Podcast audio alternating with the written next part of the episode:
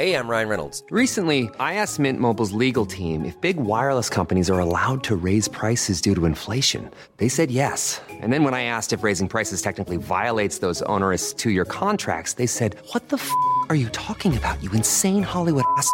So to recap, we're cutting the price of Mint Unlimited from $30 a month to just $15 a month. Give it a try at mintmobile.com slash switch. $45 upfront for three months plus taxes and fees. Promo rate for new customers for limited time. Unlimited more than 40 gigabytes per month. Slows. Full terms at mintmobile.com. Bonjour et bienvenue dans le podcast Culture PG du mardi 30 mai 2023. Je suis désolé pour le retard, je suis désolé pour le jour de décalage, mais c'était beaucoup plus simple pour nous de faire ce soir. On a plusieurs thèmes au choix, comme toujours, enfin pas au choix, mais on a plusieurs thèmes de prévus. Champion, mon frère, euh, me dit-on sur live, tout à fait. Ce sera le deuxième thème du podcast. On va d'abord revenir rapidement sur ce Strasbourg PG qui restera à jamais le match du titre. Alors, on en reparlera, mais ça n'a pas forcément été le match du siècle. Deuxième thème, ce sera justement ce onzième titre, quelle place on lui donne, etc. etc.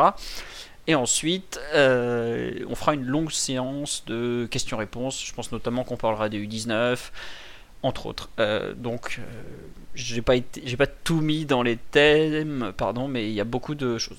Petit déjà sur live, merci à JV Aurel et à UDC pour le sub. Merci aussi à Daz92 qui fait des subs et qui est également présent comme intervenant. Bonsoir euh, Daryl alias Daz, comment vas-tu? Bonsoir à toutes et à tous, ça va très bien, merci. Voilà, alors, euh, n'hésitez pas à me dire pour le son, parce que je sais pas si vous vous rendu compte, j'ai changé de casque une nouvelle fois, donc je n'ai pas le même micro, j'ai pas forcément le même retour audio que d'habitude, donc c'est possible qu'il y ait un certain écart pardon, entre mon son et le son des autres. Donc euh, n'hésitez pas à me dire ça va, ça va pas exactement. On dit son parfait, bah, tant mieux. J'ai un peu peur que quand je ne ce soit pas moi qui parle, les, les autres sont un peu, euh, un peu faibles. Donc euh, j'ai pas, pas pu trop régler parce que comme vous pouvez le constater, on n'est que deux au départ de ce podcast. Les deux autres que sont Mathieu et Omar vont arriver. Donc on complétera euh, tout à l'heure. On me dit que le son est incroyable. Bah, écoutez, merci bien. J'ai, investi après beaucoup de, de remarques et je comprends très bien en tout cas. c'est comme ça. Nous espérons passer dans une autre dimension. Euh, on va revenir en vitesse sur le comment ça s'appelle le match de samedi soir donc c'était PSG Strasbourg pour ceux qui n'ont enfin Strasbourg PSG plus exactement pour ceux qui n'ont pas pu suivre. La victoire de euh, victoire non excusez-moi l'habitude.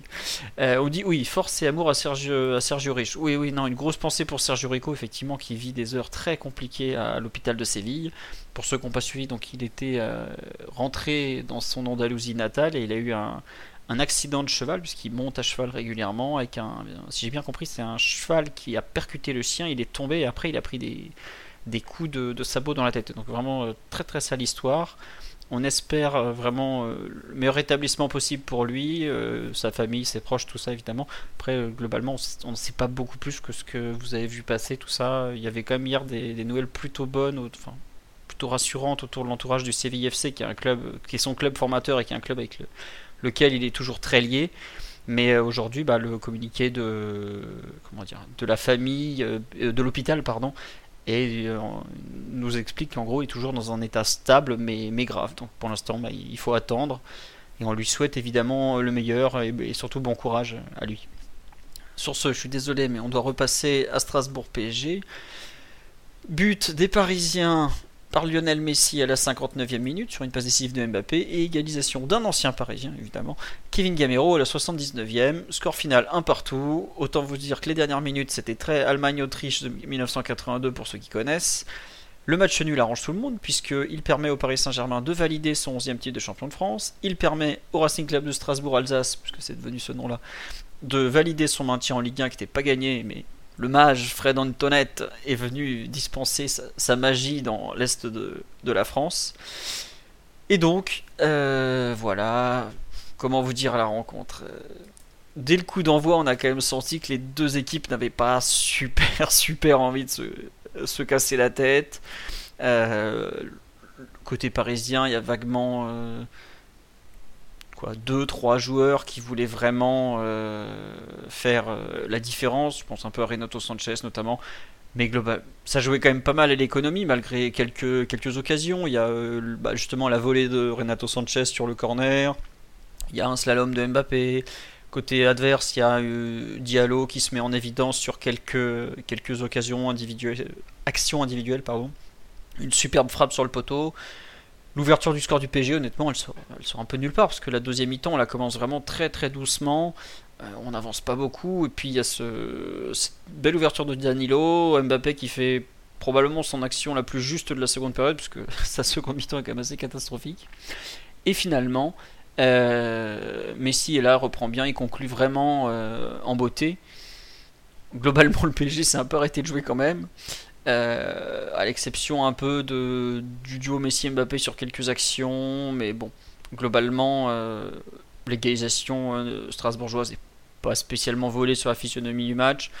Ils auraient pu un peu gagner, ils auraient même pu gagner peut-être 2-1, ce qu'ils ont vaguement poussé en toute fin de rencontre. Le PSG aurait aussi pu gagner 2-1 parce que Mbappé a une grosse occasion à la 80e, ouais, c'est ça, quand Messi fait un petit. Non, 85e, pardon. Quand Messi s'amuse avant de le décaler. Un partout score final. Tout le monde est content. La question que je me posais, c'est à quel moment Galtier et Antonetti se sont mis d'accord pour pas aller trop vers l'avant? Est-ce que c'était la veille du match, à la mi-temps, avant le match ou autre? Je ne sais pas. Mais en tout cas, comme on me dit sur le live, Antoinette et Galette sont deux hommes pragmatiques, pragmatiques, une bonne passe à 10 géante et un nul peu disputé qui arrange tout le monde. Il y avait un peu de ça, on s'y attendait. Comme on me le dit sur le live, le multiplex en parallèle était très agréable. Il y a des gens qui ont fêté les 30 ans d'un titre en perdant un domicile contre Brest. RC Lens a fait une belle fête. Tout le monde était content à peu près, sauf les Nantais et les Auxerrois qui sont en galère. Bon, c'était une soirée tranquille en Alsace. Voilà, c'était bien, c'était bien. Ceux qui devaient gagner ont gagné, ceux qui devaient perdre ont perdu. C'est dommage que la case ait été marquée, mais à part ça, c'était bien. Omar, bonsoir. Tu es là, tout va bien? Bonsoir.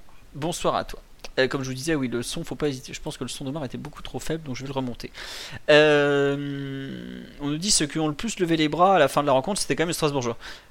Ouais, Strasbourg était beaucoup plus soulagé que le PSG ne l'était de, de gagner euh, ce titre de champion qui était quand même attendu. Ça qu'ils ont été accueillis en héros par trois personnes.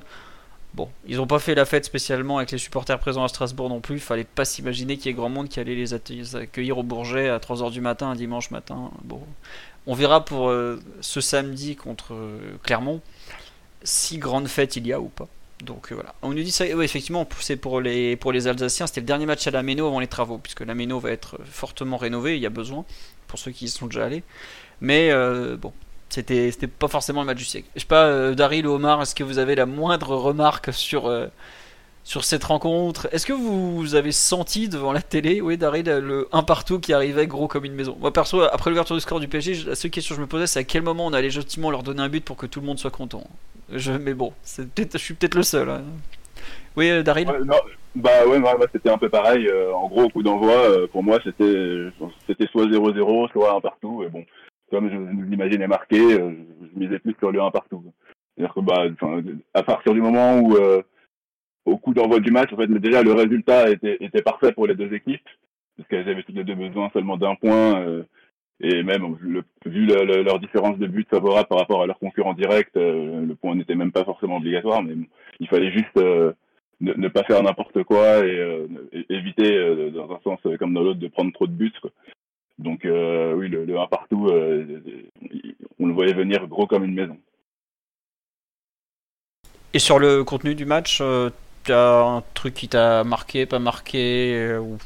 Oh non, bah sur le contenu du match, il y a, y a, franchement rien de particulier. C'était un match un peu, un peu pépère entre deux équipes qui, voilà, qui savaient très bien que voilà, le, le, nul allait leur convenir à toutes les deux. Bon, on a, on a vu un peu euh, bah, un PSG euh, bah, dilettante, mais ça, euh, c'est même pas forcément lié à l'enjeu du match, parce que un peu ce qu'on a vu sur toute la deuxième partie de saison, avec bah, toujours une circulation lente, des, des, difficultés à progresser sur le terrain, euh, des joueurs à moitié impliqués, à part bah, Renato, comme, comme tu l'as évoqué tout à l'heure, qui lui, bah, on, sentait qu'il bon, avait quelque chose il avait quelque chose à jouer sur cette rencontre, euh, la première rencontre de 90 minutes qu'il a joué avec nous d'ailleurs. Et euh, donc voilà, il y a, rien eu de. On a fait on sept tirs dans le match. Donc je pense que c'est ça veut tout dire. Quatre tirs en première mi-temps, trois en, deuxième, donc seulement deux tirs après le but.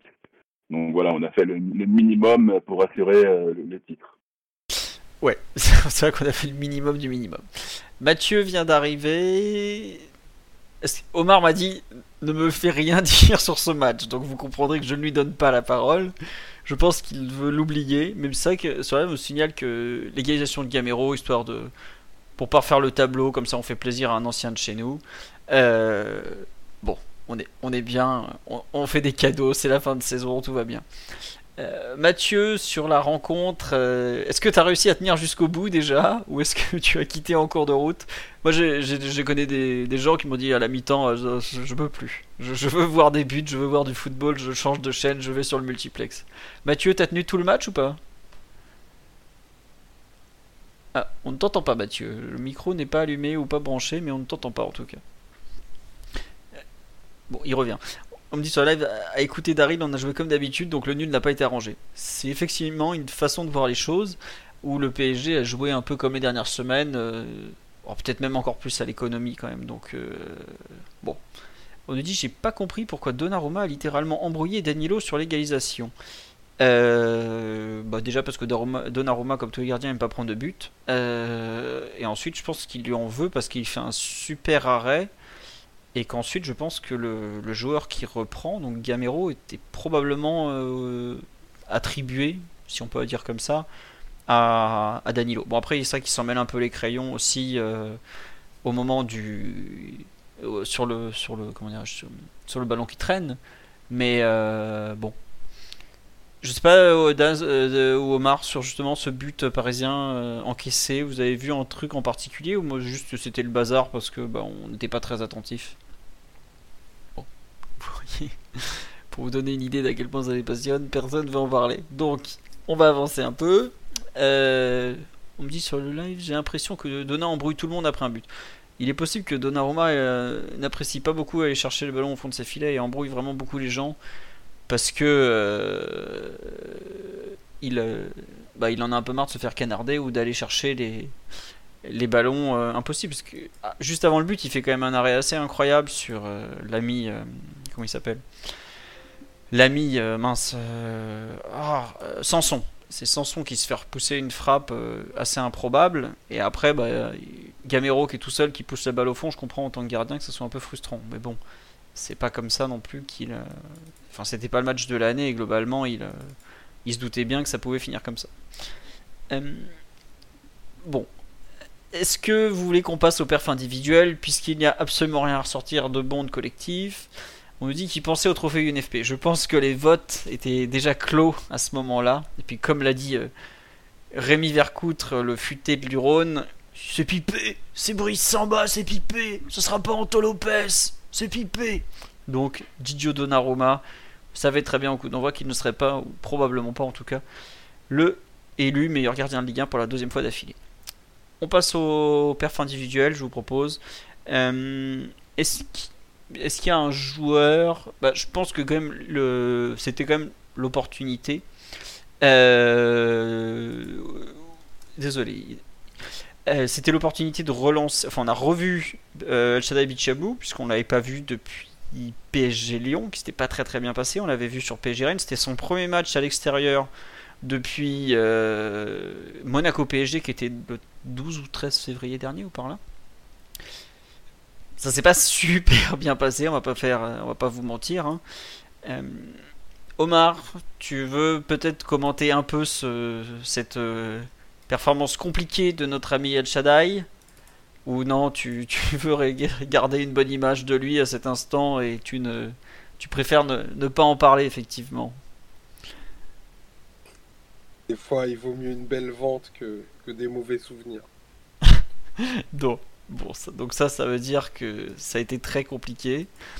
Euh, tu, non mais moi j'avoue que la...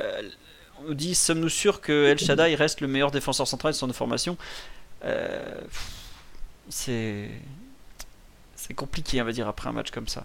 Euh, c'est terrible de dire ça, mais est-ce que le PSG, dans l'optique d'une vente cet été, puisque ça reste un peu euh, la, la une des possibilités les plus fortes, a vraiment intérêt à, le faire jouer si à chaque match il fait des, erreurs pareilles. Comme on dit sur live, ce jeune n'aura jamais niveau.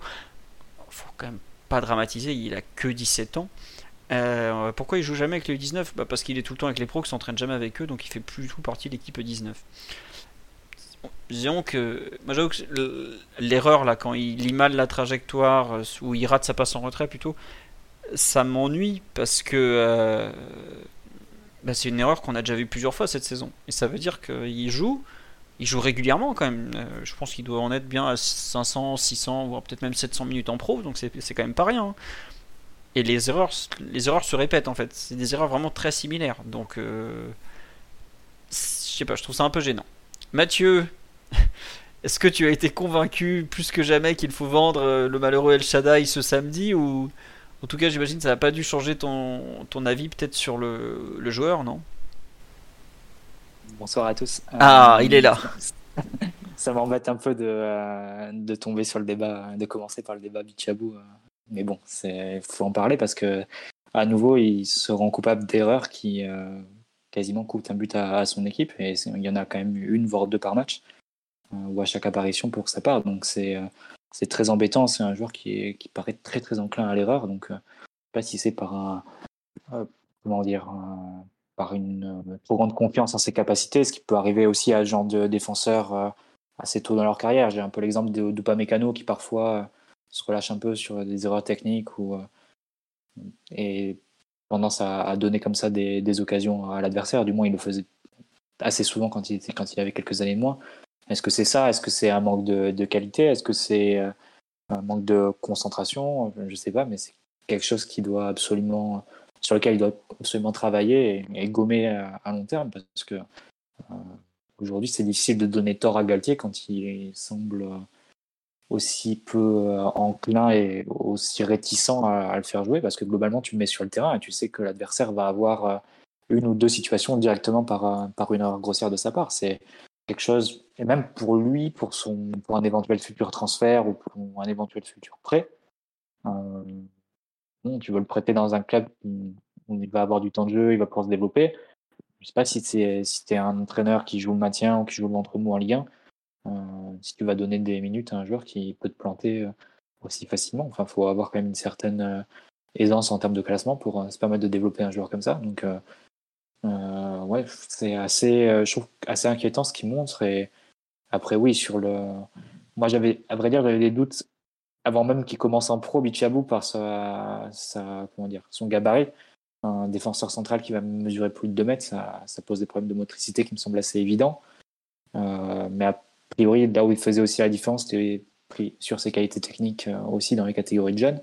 Et on voit que transposé en pro, euh, sa, domination sur cet aspect-là se, se matérialise pas du tout non plus. Donc, euh, effectivement, assez, circonspect sur les premiers pas de ce, jeune, parce que si tu compares aux derniers défenseurs centraux que Paris a pu, a pu sortir et auquel le PSG a pu donner du temps de jeu.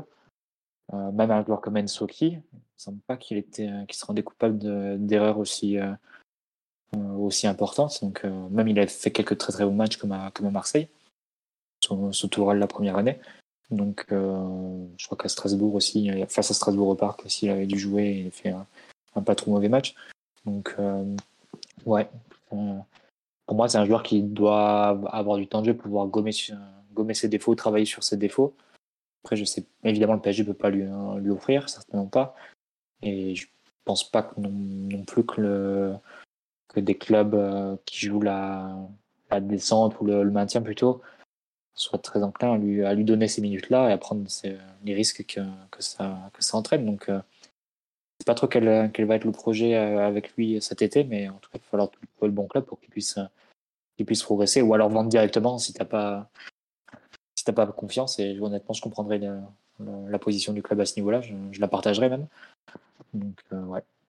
Après, tu vois, ce que tu dis, c'est intéressant, c'est qu'il faut, lui trouver un club où il peut faire des erreurs.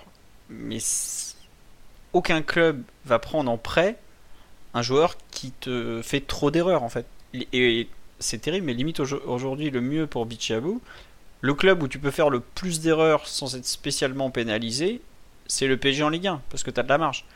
Mais même le PSG en Ligue 1, Au bout d'un moment, tu- dis euh, non. Enfin, comme tu dis, il y a une erreur par match où tu es tout proche de prendre un but. On l'a vu sur tout, tout, même à Monaco, il y en a deux. Mais bon, Monaco, c'était un tel échec collectif qu'on va pas tout lui mettre sur le dos. Mais aujourd'hui, tu as un club, tu l'achètes, tu investis sur lui. Donc tu mets une somme en disant, bah écoutez, à cet instant, je pense qu'il vaut tant.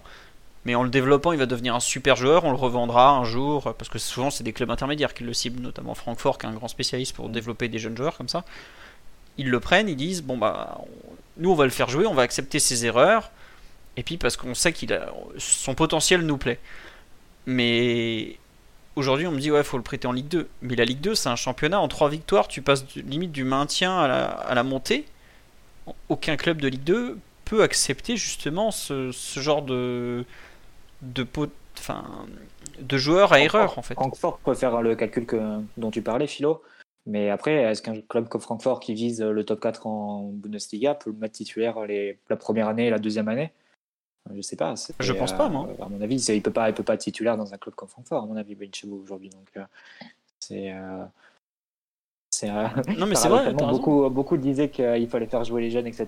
Bah, honnêtement, Bichabou, si tu l'avais vu 3-4 matchs de moins, peut-être que tu lui préservais sa cote et tu lui, euh, tu lui garantissais une meilleure carrière. Parce que euh, les, matchs qu'il fait, il, met vraiment en difficulté les choix qui peuvent, que peut faire le club et qui, vont s'offrir à lui également pour cet été. Parce que, ouais, on a fait. On me dit pourquoi pas le Championship ou la Bundesliga 2.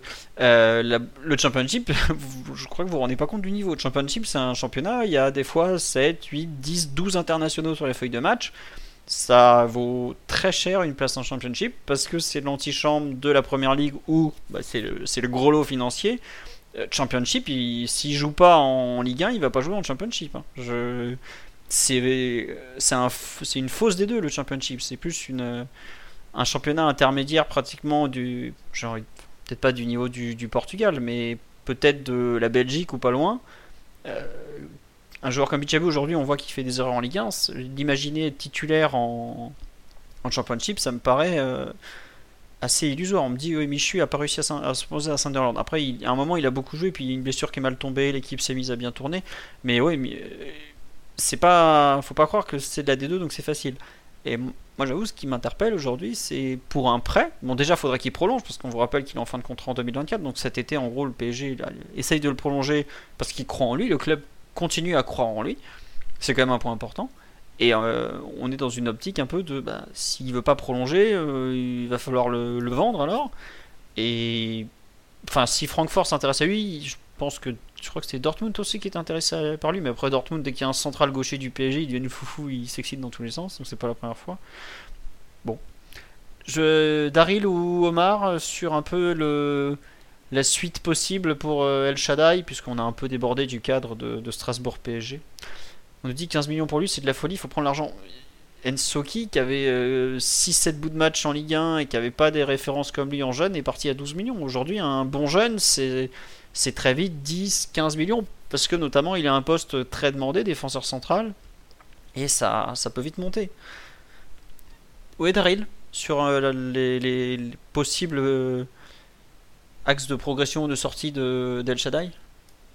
Ah bah, moi, je vous rejoins en tout point. Là, c'est euh, la situation est un peu un peu délicate parce que c'est vraiment euh, la garantie euh, aujourd'hui de- d'une erreur, au moins d'une grossière erreur par match. Donc moi, personnellement, en, cas en cas d'offre d'offre correcte, je vends, quitte à, à mettre une, une, une option de rachat plus tard, mais c'est euh, voilà, c'est une vente doit doit être considérée quoi. Ou alors voilà un, prêt, mais euh, L'idéal, ce serait un, un, un, club de pépère en milieu de tableau euh, qui qui est pas qui qui voilà qui n'a pas de, de, de grandes chances de descendre euh, et qui qui n'est pas non plus euh, en position de, de jouer l'Europe euh, tous les ans. Donc bon, voilà, c'est le, le championship. Moi, pour le coup, je, je, je pense que ça pourrait pas forcément être trop mal pour lui. Ouais, enfin, même Michu, euh, bah, bon, il a eu des, il a eu des débuts difficiles, mais bon, il a quand même eu une bonne période.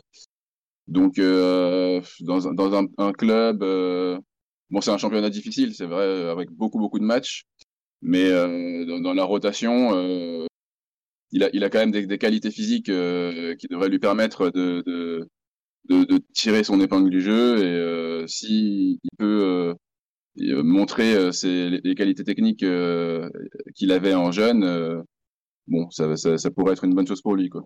Mais pour le PSG, oui, à mon avis, le, garder dans l'effectif la saison prochaine n'est pas vraiment envisageable. Question intéressante, est-ce que vous pensez que le système à 3 derrière le fait mal jouer ou c'est vraiment un, problème de, qualité intrinsèque? Euh, Omar, tu as un, avis sur ce, cette question du positionnement pour, euh, pour El Shaddai? Non, après, euh, j'essaie de regarder le truc un peu plus, globalement. Et, et paradoxalement, c'est plus rassurant quand les défenseurs font de très grosses erreurs parce que c'est des, des, pistes d'amélioration qui sont plus facilement, je dirais, on peut corriger, ou en tout cas qu'on peut attendre plus facilement. En, ce qui le concerne, je trouve que c'est beaucoup plus des erreurs de lecture, tu vois, qui engendrent des retards d'intervention, parce que je pense que les qualités physiques, Mathieu en parlait tout à l'heure, il les a. La motricité, elle est plutôt très bonne pour un joueur de son, envergure qui en plus n'est pas musculairement fini qui va gagner en force. mais vraiment, moi, c'est ce qui m'inquiète le moins en réalité, c'est ces erreurs de lecture. Et au contraire, jouer dans des contextes de match où il va falloir plus défendre, ça va lui aussi lui, le, permettre d'avoir moins de déconnexion sur la rencontre, parce que défenseur au PSG, c'est aussi très particulier. C'est des, des grandes plages sans, sans rien à faire, qui ne sont pas idéales à mon sens pour un, pour un défenseur jeune. Donc ça, pour moi, c'est un des premiers correctifs que je le trouve un peu, je ne pas trop comment le dire, mais je trouve un peu dans la lune parfois au moment d'intervenir. Et, il n'a pas, je trouve, pour le moment, une super hiérarchisation des décisions. Donc ça, c'est ce qui est le, plus notable. après, j'ai aucun doute sur le fait qu'il trouve un club plutôt un bon club parce que ben les, les... aujourd'hui il a il a toutes les cases que tu coches pour un défenseur au haut niveau même si les performances sont pas aujourd'hui pas au niveau, à la façon dont on décortique les matchs et, dont la, et la façon dont lui est profilé sont deux choses totalement différentes.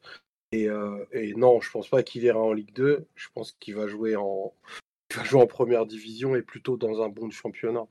Donc euh, après, est-ce que ça va être la taille du club va définir s'il va jouer 10, 20 ou 30 matchs l'année prochaine mais c'est fort probable que, à mon sens, son, développement ne peut pas s'inscrire au, PSG, surtout qu'apparemment, on, on, sera encore en discussion pour faire venir un autre défenseur central, gaucher de surcroît, donc ça lui octroie, ça, lui, ça lui bouche d'autant plus les, les perspectives de développement.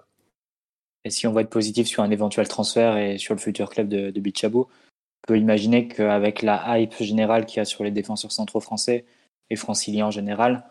Euh, ça lui bénéficie à lui également, comme euh, beaucoup de milieux de terrain espagnols ont bénéficié de la hype de début des années 2010.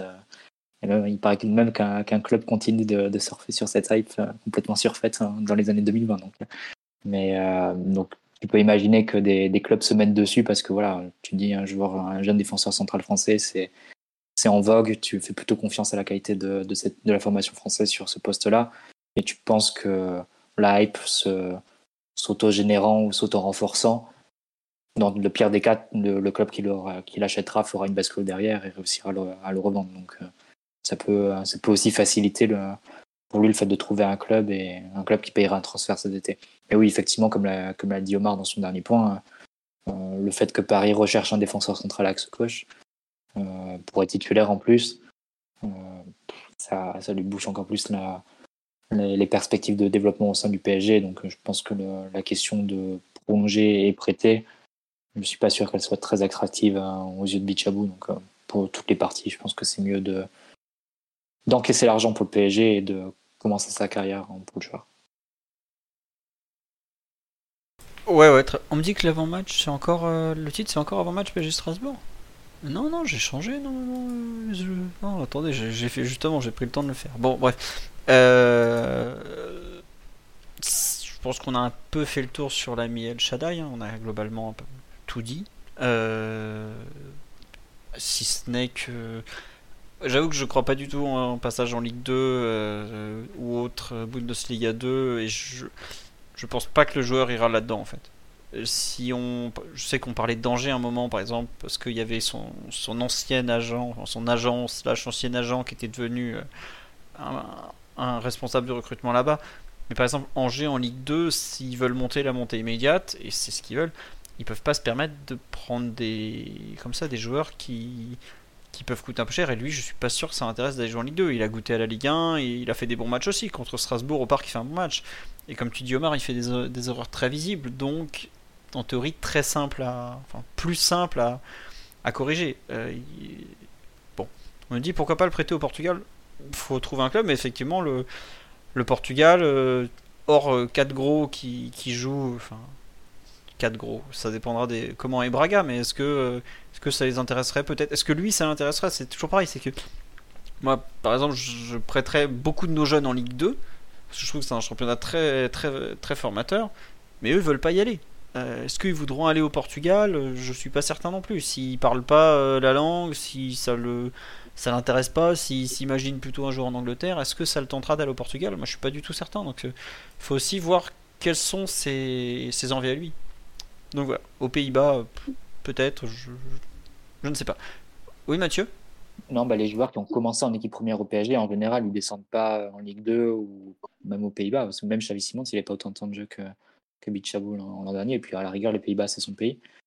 Mais Bichabou, je ne le vois pas du tout aller en Ligue 2 ou descendre comme ça. Les, les cas où tu as des joueurs formés du PSG qui partent dans des clubs inférieurs, c'est les cas par exemple de Tierno Baldé, de Odobert. Euh, mais des joueurs qui n'ont pas vraiment débuté avec l'équipe première, mais qui n'ont pas du tout débuté avec l'équipe première. Dina Ebimbe, Des joueurs qu'on a transféré aujourd'hui, Dina Ouais. Ebimbe, c'est typiquement, il est parti du CFA, il est parti Ligue 2 avec Paul Le Guen, Mm. Ligue 1 avec Dijon, petite saison chez nous, et puis maintenant il part à Bundesliga, enfin il est parti en Bundesliga à l'Eintracht où bah, il a fait son trou quoi. Mais la bascule, c'est, enfin, si tu vas aller en Ligue 2, c'est, tu passes de, l'équipe de jeunes du PSG directement à la Ligue 2. En fait, tu fais pas euh, équipe première du PSG en ayant joué même des matchs européens enfin, pour euh, redescendre en Ligue 2. Ça, n'a pas trop de, sens en termes de plan de carrière, je pense. Donc, euh, a priori, oui, c'est peut-être un, club moyen de Ligue 1. Je crois que sur le chat, certains parlaient de Rennes, de Monaco. C'est aussi le type de joueur que, ces clubs-là peuvent viser. Monaco qui a perdu Badiachil, par exemple, il y a six mois ça peut être une idée, sinon l'étranger directement, et l'étranger plutôt l'Allemagne, je pense.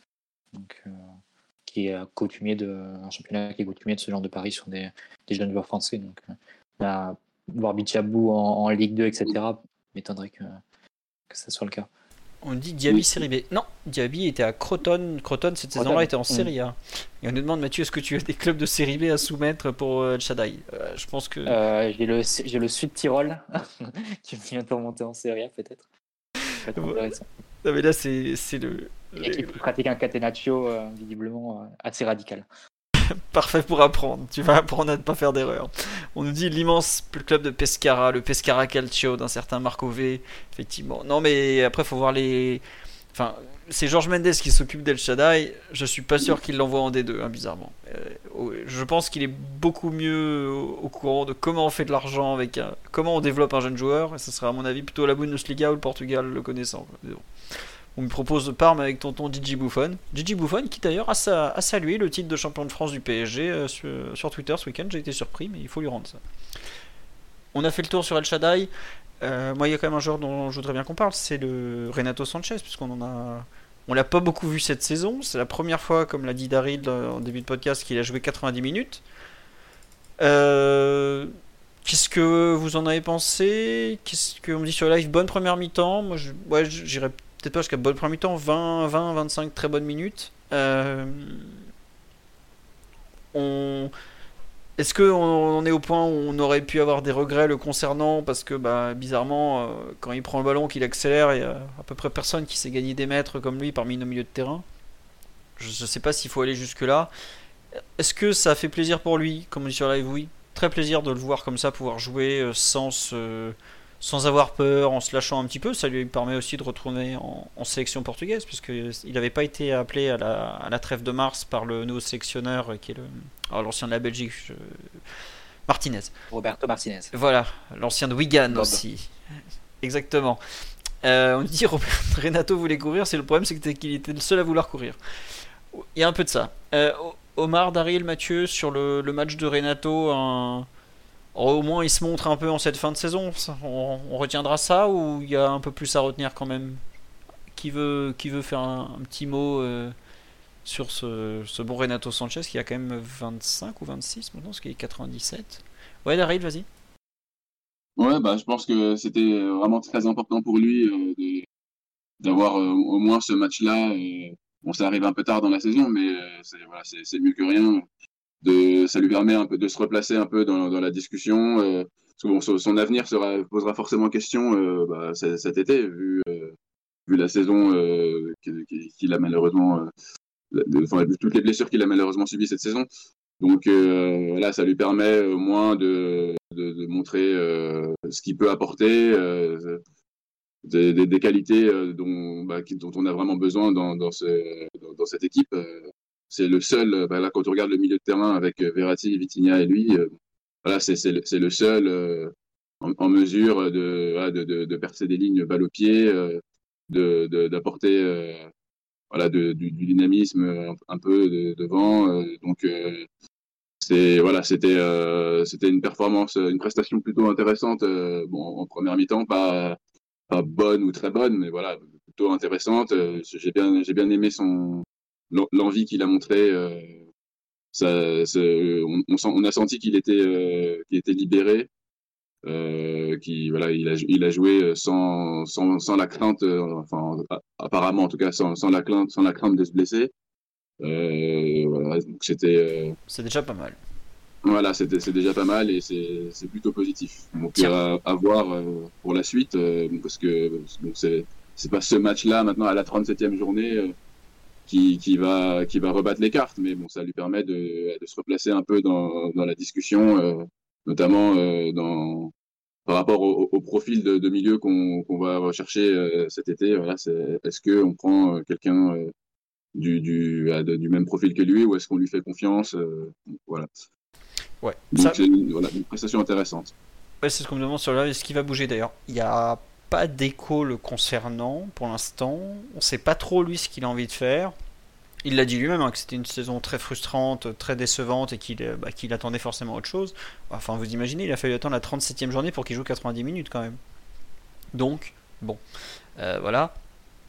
Euh, on nous dit qu'on joue pas de, façon, de façon à tirer profit de sa débauche d'énergie. Après, euh, est-ce qu'on jouera de la même façon l'an prochain? Est-ce que ce sera avec le même coach et tout? C'est vrai que la question, est-ce qu'on peut lui faire confiance aussi, se pose c'est un joueur qui, l'hiver dernier, alors qu'il sortait d'une demi-saison complètement blanche, avait quand même 5 euh, pistes, si je ne me trompe pas. Il y avait 3 clubs anglais, il y avait Benfica, il y avait un, club allemand, je crois, qui était prêt à le récupérer en prêt. Honnêtement, entre. De quoi? Il y avait l'AC Milan aussi, je crois, non? Euh, Milan, il le voulait l'été dernier. Il a été très proche de signer au Milan. Euh, ça a été beaucoup annoncé, PSG, Milan, tout. Tout le monde était persuadé qu'il finirait à Paris. Il a été beaucoup plus proche qu'on l'imagine de signer au Milan assez, visiblement. Enfin, bah, Lille voulait l'envoyer au Milan, a priori. Donc... Euh. Bah, on va dire que c'est pas Lille, Milan, tu vois, c'est pas très très différent en termes d'actionnaires, il paraît. Donc, il y a des fois des super gardiens qui sont transférés très en dessous de leur valeur pour aller de, de l'un à l'autre et ça rend bien service aux deux. Enfin, surtout à Milan d'ailleurs. Mais euh, ouais, non, non, je, m'inquiète pas trop. S'il veut partir, je pense qu'il trouvera un club. Parce qu'il y a toujours un club qui, euh, qui se dira, bah, bien, en l'encadrant mieux médicalement, etc., etc., il se, il se, blessera moins. Mais bon, on verra. En tout cas, euh... oui, Mathieu? Non, juste après pour le PSG, évidemment, je partage les, commentaires très positifs sur son match. Enfin, au moins positifs sur son match, parce que c'était une des bonnes nouvelles de, de le voir sur le terrain 90 minutes et avoir un petit peu de au moins faire un match sans, sans, se tenir la cuisse et devoir rentrer dans les vestiaires tête basse ou en pleurant, ça, ça, fait quand même plaisir de ne pas avoir ces images-là. Après, sur son avenir, euh, on a cru comprendre sur les premières rumeurs de Mercato que PSG allait viser un profil défensif et sans doute Bernardo Silva au milieu de terrain, donc euh, pas vraiment le, type de profil qui remplacerait ou qui se substituerait à, Renato Sanchez. Donc à moins qu'il y ait vraiment une, offre ferme de, transfert, a priori je ne pense pas qu'elle arrivera, j'imagine que Paris va donner une deuxième chance à, Renato. Euh, le perdre sur un prêt où tu paierais une partie du salaire, etc., mais sans forcément le remplacer en termes de profil. Je ne sais pas si c'est un très bon plan. Hein. Puis, à vrai dire, ce que Paris peut jouer aussi, c'est que tu as aussi Warren Zahir Emery, qui peut avoir un profil aussi de, joueur qui peut percuter balle au pied. Euh, donc, tu peux te dire que les matchs que Renato Sanchez ratera pour des problèmes physiques l'an prochain, c'est des matchs aussi qui te permettront de développer Zaire Emery à son poste de prédilection. Donc ça peut être en termes de développement et de, de projet au milieu de terrain, ça peut s'entendre de viser plutôt un profil défensif, un fameux, le fameux numéro 6 qui nous manque et qu'on n'a pas, plus Bernardo Silva pour éventuellement jouer un peu plus haut. En vrai on ne sait même pas si on peut le considérer comme, comme un milieu de terrain, même s'il peut y jouer aussi. Et euh, parmi les milieux de terrain relayeurs, bah, te dire qu'avec euh, Verratti, Vitinha, Fabien Ruiz, euh, Renato et Zaire Emery, numériquement, tu es plutôt, es plutôt pareil. Donc, ça peut être aussi une idée pour la saison prochaine. Ça peut effectivement être une idée, une alternance qui va se mettre en place parce que oui, Zaire Emery il a dépanné côté droit, mais en théorie il n'était pas censé jouer là. Il est censé être un, il est un milieu axial, pardon, et il va prendre de plus en plus de place parce que là on parle de, Renato, d'éventuellement de, de, Vitinha, de Solaire, mais à l'horizon un ou deux ans, à part s'il y a un, souci contractuel, on sait très bien qu'il sera le titulaire. Je vais pas citer Verratti parce que son cas est un peu particulier, il est beaucoup plus vieux que les autres et tout ça, mais il y a à peu près aucun doute sur euh, qui sera la figure du milieu parisien à l'avenir quand même. Le truc avec Renato Sanchez, c'est que c'est pas une question de niveau en fait. Tout le monde est assez persuadé que un Renato Sanchez bien dans, bien dans son corps et capable d'enchaîner. C'est un joueur qui te fait passer une, enfin, qui te donne une plus-value assez évidente au milieu de terrain. Euh, toute la question, c'est et donc par cette qualité-là, par la, capacité qu'il a à, vraiment apporter à l'équipe, quand même très tenté de, te dire que voilà, il n'a pas coûté si cher. Je pense pas qu'en salaire il prenne quelque chose de complètement démesuré non plus. Euh, autant le garder dans l'effectif, il peut être utile. Et qui sait, hein, sur une bonne surprise, euh, s'il est capable de te faire 30 matchs l'an prochain, ça serait déjà une, une avancée et une plus-value qui, qui s'en ressentirait pour l'équipe. Donc, euh, après tout, c'est ce qui s'est passé pour Sergio Ramos cette année, hein, qui, a fait une saison quasi blanche et qui avait commencé à jouer à peu près sur les mêmes, euh, au même moment. Hein. L'an dernier, rappelez-vous, il a commencé à enchaîner les matchs à partir du mois d'avril, avril-mai, euh, Sergio Ramos.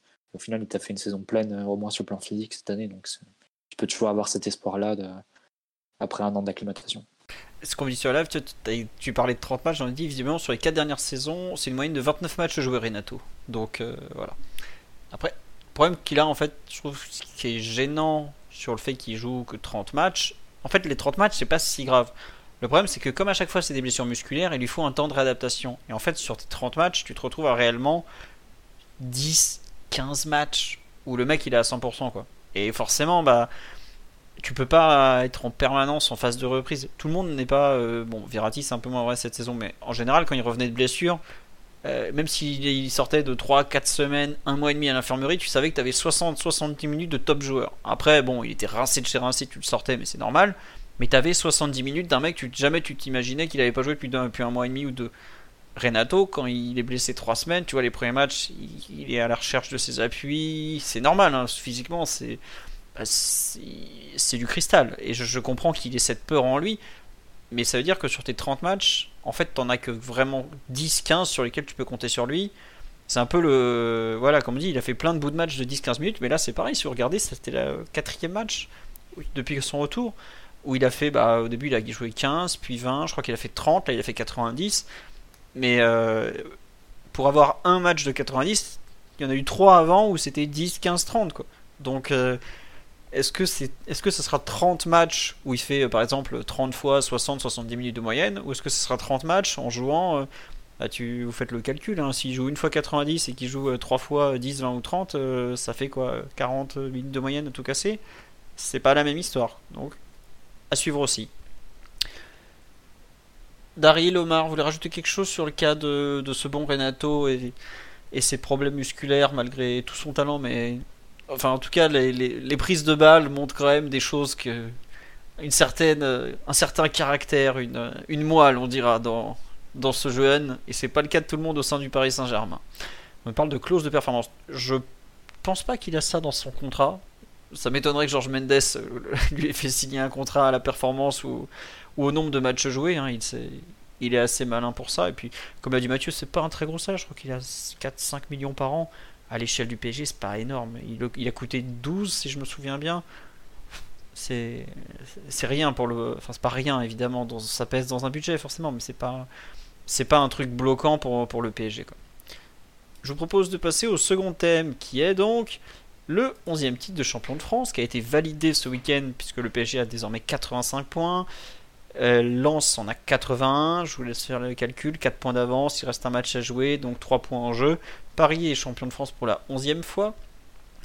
Pour ceux qui, ne connaissent pas par cœur le palmarès, le PSG était champion en 86, 94, en 2013, 2014, 2015, 2016, pas 2017, ensuite on reprend, 2018, 2019, 2020, pas 2021, puis 2022 et donc 2023.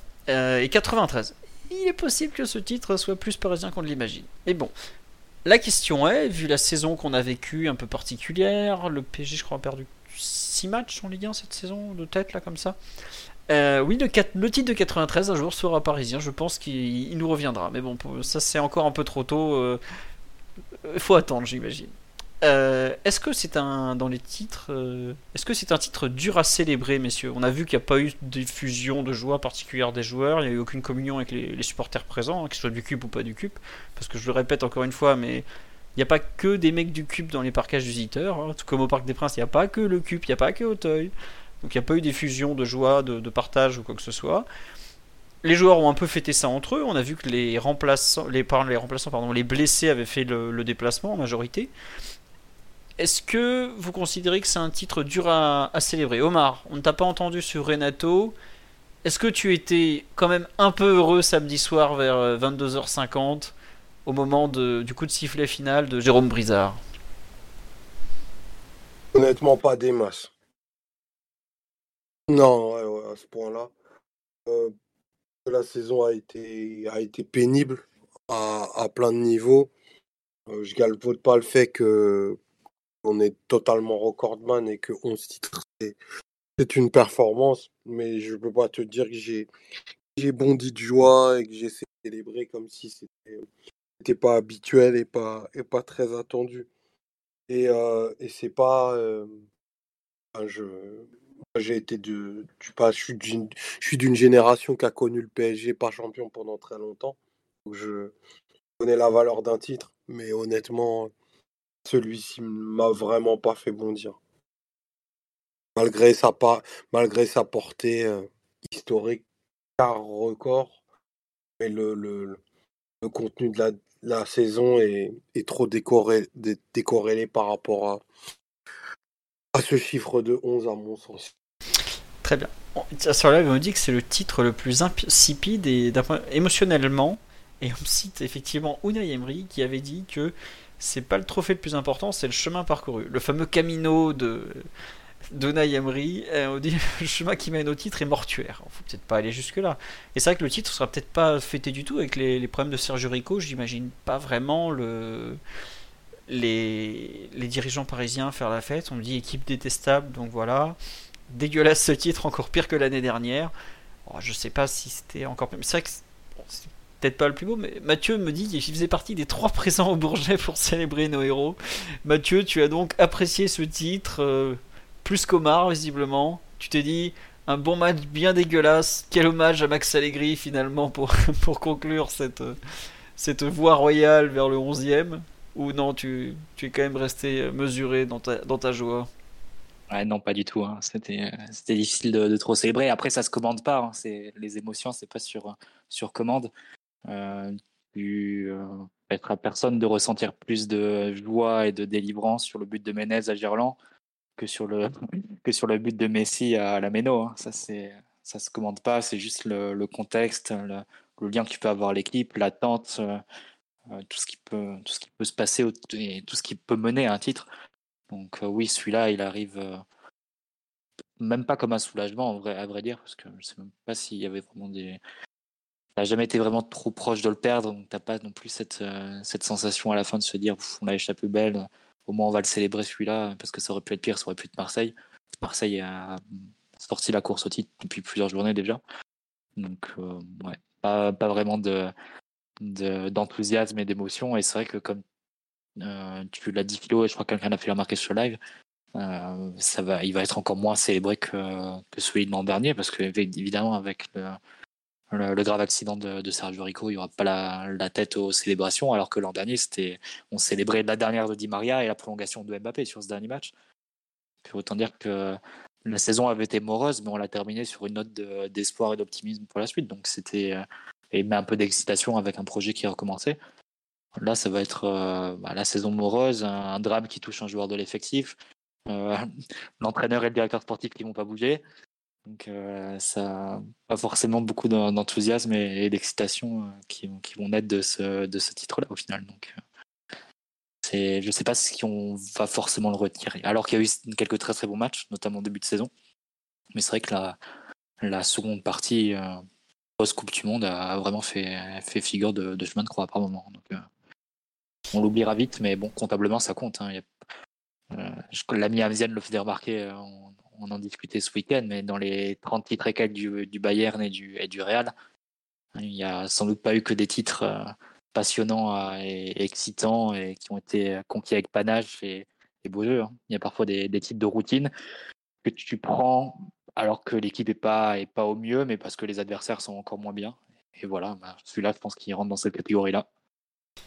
Ouais, c'est ça. Après, tu vois, c'est marrant, c'est que le même euh, samedi, on a eu le, scénario complètement ouf de la Bundesliga avec Dortmund qui, qui caca culotte à domicile comme jamais et tout ça. Mais euh, je pense, je prends l'exemple des Bavarois, ils étaient contents sur le coup. Le lendemain, euh, pour eux, pareil, c'était un titre dégueulasse, quoi. Parce que le, parcours est, est pas beau possible. Il le restera un peu la fin qui est belle.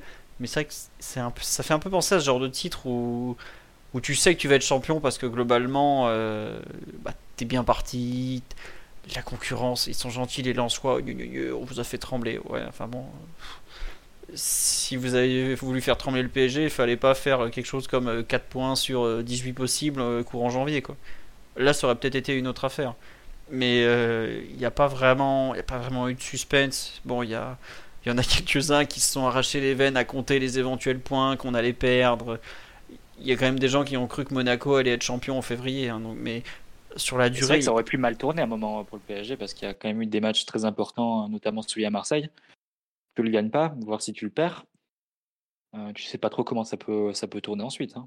ah mais totalement. euh, Mais tu les gagnes C'est qu'il y a des matchs. vraiment bascule, Marseille, Lens, Lille, que tu as gagné, que l'équipe a gagné, et au final, tu n'as jamais été vraiment à touche-touche avec un, un rival. Mais si ces matchs-là tournaient dans l'autre sens, là, tu aurais vraiment eu euh, de grandes difficultés sur la, deuxième partie de saison, ça c'est clair. Ouais, ouais, non, c'est sûr. On me dit sur live, ouais, Fofana nous a bien piqué au trophée UNSP. Ouais, ouais, mais enfin, son discours, il est... il est gentil, mais Fofana, il était sur le terrain euh, pour PSG Lens. Nous, on y peut piquer tout ce qu'il veut, il regarde le titre de loin, quoi. Donc, euh... respect... Re- Lens a été un très bon adversaire, mais au bout d'un moment, euh, Lens, s'il gagne au Parc des Princes, je signale qu'on est. Bah, ils sont devant nous à cet instant, par exemple. Euh, ils auraient 3 points de plus, euh, on en aurait 3 de moins, je vous laisse faire un peu des maths, euh, ils seraient devant nous, pourquoi? Bon, au bout d'un moment, les matchs, il faut les gagner, hein, donc... Je sais pas, j'avoue que j'ai pas trop compris pourquoi ils... Bon, c'est comme ça, c'est les discours de, de titre, enfin post... trophée UNFP, faut pas non plus chercher trop. On n'a pas eu toujours des, sorties très pertinentes, on va dire.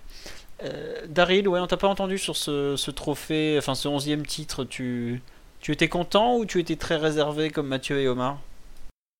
Bah, j'étais euh, plutôt réservé. Enfin, j'ai accueilli ce titre euh, vraiment avec bah, une certaine neutralité qui, est triste. Mais c'est- c'était c'était un titre bah, attendu. Y a, en fait, on a bien, on a plutôt bien négocié, bah, comme vous l'avez dit, euh, les, les virages importants avec euh, Marseille, euh, Lens, euh, Lille. Voilà, c'est des matchs. Nice aussi. Bon, c'est des matchs qui, les matchs qu'il fallait vraiment gagner. euh, où il fallait éviter de, de voir un adversaire revenir à deux points ou voir nous passer devant. Bon, bah, on, on les a gagnés. Donc, euh, il n'y a jamais vraiment eu de sensation de danger. Et c'est, une saison qui sera. c'est la, la ligne supplémentaire au palmarès fait plaisir. Voilà, mais c'est à part ça, il n'y a, pas grand-chose de plus à en retirer malheureusement. C'est bah, justement la, phrase d'Unai Emery là qui avait été citée précédemment. euh, sur le, le fait que bah, c'était le, chemin était important. Voilà, moi je m'inscris totalement dans ça. Si, si je regarde les matchs, bon, parce que j'en attends quelque chose. Quoi. Là, euh, si j'avais suivi au- aucun- aucune rencontre et que j'avais juste regardé les scores euh, à, la fin des matchs, ça, aurait été ça aurait été la même chose. J'aurais même peut-être été plus heureux euh, parce que j'aurais loupé une, bonne quantité de purges. Ça, c'est sûr qu'on a pas que des bons matchs. Après, euh, on dit sur live, ouais, euh, ce qui est normal, c'est de se retrouver autant accroché par Lens avec un tel investissement. On a trop sous-performé. Le PSG a pas spécialement trop sous-performé. hein. Si on gagne contre Clermont, on finit 88 points. 88 points, c'est un excellent total pour un champion de France. hein. De mémoire, il y en a peut-être 3 qui sont au-dessus, c'est un total tout à fait euh, PSG QSI. hein. Faut pas, faut pas imaginer. Lens est par contre un second assez exceptionnel. Ils sont à 81, ils peuvent finir à 84, donc il n'y a pas beaucoup d'équipes de second du championnat qui finissent à 84 points. Euh, 84 points, ça fait 28 matchs gagnés de tête. C'est énorme, 28 matchs gagnés. Euh, si je compte que des victoires, hein. ça fait 28, ça veut dire 28 matchs gagnés sur 38 pour arriver à 84 points. C'est vraiment beaucoup. Euh, faut, pas le total, le nombre de matchs gagnés du PSG de Galtier très respectable. Après, il y a le contenu. C'est vrai qu'on on nous dit qu'on a eu l'impression d'avoir gagné plein de matchs à l'arraché. Euh, c'est vrai, enfin, tous les champions gagnent comme ça des matchs un peu difficilement. Moi, je sais que je crois que c'était, je crois que c'est le Parisien, l'équipe qui a, qui a classé les titres de champion du, les saisons de QSI. Voilà, c'était ça. J'ai vu des saisons, ouais, euh, Ligue 1, euh, 5 sur 5. Je fais, mais attendez, vous vous rappelez pas euh, le premier titre de Tourelle de 2018-2019, par exemple, où on finit complètement en roue libre et les premiers matchs, je, vais en choquer beaucoup. On a fait plus de bons matchs cette saison que sur certaines saisons où on a été champion. Alors attention, on a fait beaucoup de matchs moyens ou même pas bons, mais des saisons où euh, on a été euh, champion et où on n'a pas fait beaucoup de bons matchs, il y en a plus qu'on imagine. Je vous assure que bah, rien que la précédente, déjà, bon, ça évidemment c'est la même équipe donc c'est plus ou moins le même contexte, et puis voilà. Mais euh, honnêtement, retournez voir des vieilles saisons. Euh, 2014-2015 où on met euh, pas beaucoup de pieds devant l'autre pendant un bon moment. Euh, ouais, comme dit sur live, à ce rythme de demeure, allez la revoir honnêtement. Franchement, euh, il y a eu des années, des saisons complètes où c'était pas terrible du tout. La, la première saison, la première partie de saison 2014-2015 où ils ont encore tous la Coupe du Monde 2014 dans, dans les pattes, c'est pas bon du tout. Il y a des rencontres très marquantes, bah, il y a le PSG Barça qu'on gagne 3-2 notamment, mais il y a beaucoup de rencontres où on n'est pas bon. On fait 1-1 Rennes en se faisant bousculer. Enfin, il y a plein de matchs comme ça où on n'est pas terrible. Je me souviens la saison 2018-2019 de Tourelle, on commence par 14 victoires. Je vous laisse citer un seul match où le PSG est bon. Même quand on gagne 5-0 contre Lyon, par exemple, la première mi-temps, où on est à 10 contre 10, elle est pas bonne du tout, par exemple. Euh, 2019-2020, c'est pareil, beaucoup de points, mais peu de bons matchs. Ça fait un moment que le PSG en championnat n'est pas une équipe qui propose beaucoup de jeux, parce que c'est une équipe très alternative, bâtie sur un duo d'attaque, ou même maintenant un, deux, trois joueurs, où ton, niveau moyen est pas forcément très élevé euh, pour les matchs de championnat. Est-ce que vous vous rappelez, c'est trois jours avant PSG Liverpool, si je me trompe pas, donc en, 2000 en novembre 2018, on joue PSG Amiens, on gagne 5-0, on n'est pas bon du tout par exemple. Donc euh, c'est vrai que le PSG est pas un très beau champion, même si bon, en nombre de points, c'est quand même un des champions qui va probablement rester dans le top 10 en nombre de points, voire top 20 pendant encore un long, long, long moment. Mais en termes de qualité de jeu, faut pas croire que tous les champions ont été beaux. hein. Euh, le, le Lille de Galtier, vous allez pas me dire que c'était un beau champion dans le jeu. hein. Alors ils ont fait un bel exploit, il faut pas leur retirer. Mais des beaux champions, il y en a pas eu beaucoup. hein. Le Montpellier de 2012, c'était pas un très très beau champion dans le jeu. Ils font un parcours extraordinaire à domicile où ils gagnent tous les matchs sauf celui contre le PSG. Mais des beaux champions, comme on, aime tant nous le vendre, il n'y en a pas eu beaucoup. Autant le Monaco, Mbappé, Falcao 2017, il n'y a rien à dire. Bah, D'ailleurs, je crois qu'ils font 95 points. Rien que ça, 95 points, 2000 Ligue des Champions, plus euh, finale Coupe de la Ligue. C'est vraiment un gros champion, il n'y a pas de doute. Euh, les autres, euh, honnêtement, faut pas, enfin, dans les 7 titres de 8 titres de Lyon, je sais même plus combien il y en a, du milieu des années 2000, il y a que Vincent Duluc qui va vous faire croire que c'était le- l'équivalent du Barça de Guardiola dans la même période. hein. Faut arrêter, c'est faux. Le premier titre de champion de France de Lyon en 2002, par exemple, il est dégueulasse. Avec euh, Jacques Santini sur le banc de touche, là, euh, je peux vous dire, vous pas, revoyez pas les matchs, hein, vous avez pleuré. hein. Donc, je comprends qu'on dise que le PSG n'est pas un beau champion, parce qu'effectivement, c'est pas spécialement un beau champion. Mais euh, faut pas non plus croire que tous les champions sont beaux tous les ans. C'est un peu ça. Évidemment, on dit sur la live, oui, ils ont pas euh, Mbappé, mais Neymar et Messi. C'est sûr. Après, Neymar, je crois qu'il joue 20 matchs cette saison. Euh, Messi, il a arrêté de jouer depuis la Coupe du Monde. Et Mbappé, euh, on voit qu'il est rincé et il met pas un pied dans l'autre depuis un moment. Mais c'est pas que les joueurs. De la- En fait, le contenu peut pas. Le contenu du PSG dépend de ces trois joueurs d'attaque. Mais il a pas des. Enfin, je je suis pas sûr que grand monde imaginait que le PSG de Vitinha, Ruiz et Verratti, qui sont les trois plus utilisés, euh, allait être spécialement flamboyant. Euh, Il y a beaucoup de joueurs qui sont pas très très flamboyants, qui sont pas forcément ultra réguliers dans cette équipe en plus. Donc bah il y a, y a pas mal de, de matchs qui sont pas très maîtrisés, qui sont qui font pas rêver, qu'on n'a pas envie de revoir, faut le dire, hein, parce que revoir les matchs des fois été compliqué. Et effectivement en termes d'émotion, eh ben, on n'a pas eu beaucoup de, de super matchs. Moi je sais que je pour préparer un peu le podcast, je revoyais les matchs que je garderai en tête de cette saison. Bah il y aura le 7-1 à Lille, parce que c'est un match quand même. euh, on gagne pas tous les jours 7-1 à l'extérieur. hein. Je me rappellerai euh, éventuellement du, bon match aller contre Marseille, parce que je trouve que le 1-0 était un vrai bon match de, Ligue 1. Pour le coup, c'est plus le, niveau du match en général. Je retiendrai le 4-3 contre Lille pour le, euh, contre scénario, pour le scénario, parce qu'évidemment il est hors norme. Le OMPG d'aller gagner 3-0 à Marseille, c'est pas courant. Et c'était un vrai bon match. Et puis bah voilà, c'est à peu près tout. Je retiendrai 4-5 matchs. Mais si vous faites dans votre tête, retenez Lyon PSG, non, je sais même pas. Euh, revenez dans les saisons précédentes et essayez de vous demander combien de matchs vous allez garder en tête. Je pense qu'il n'y en aura pas beaucoup plus. Alors après, vous aurez peut-être d'autres souvenirs plus brillants, tout ça. Mais euh, je suis retombé, je suis allé voir par exemple le titre de d'Ancelotti de 2013, des matchs euh, très très euh, réussis, des matchs très brillants où on garde une, bonne, euh, une bonne image en tête. Bah, je suis comme tout le monde, je me souviens de Lyon PSG parce que c'est le match du titre, mais le reste, enfin le PSG était des fois sifflé en menant à domicile à la, mi-temps par exemple. Euh, je pense que ça veut aussi dire des choses.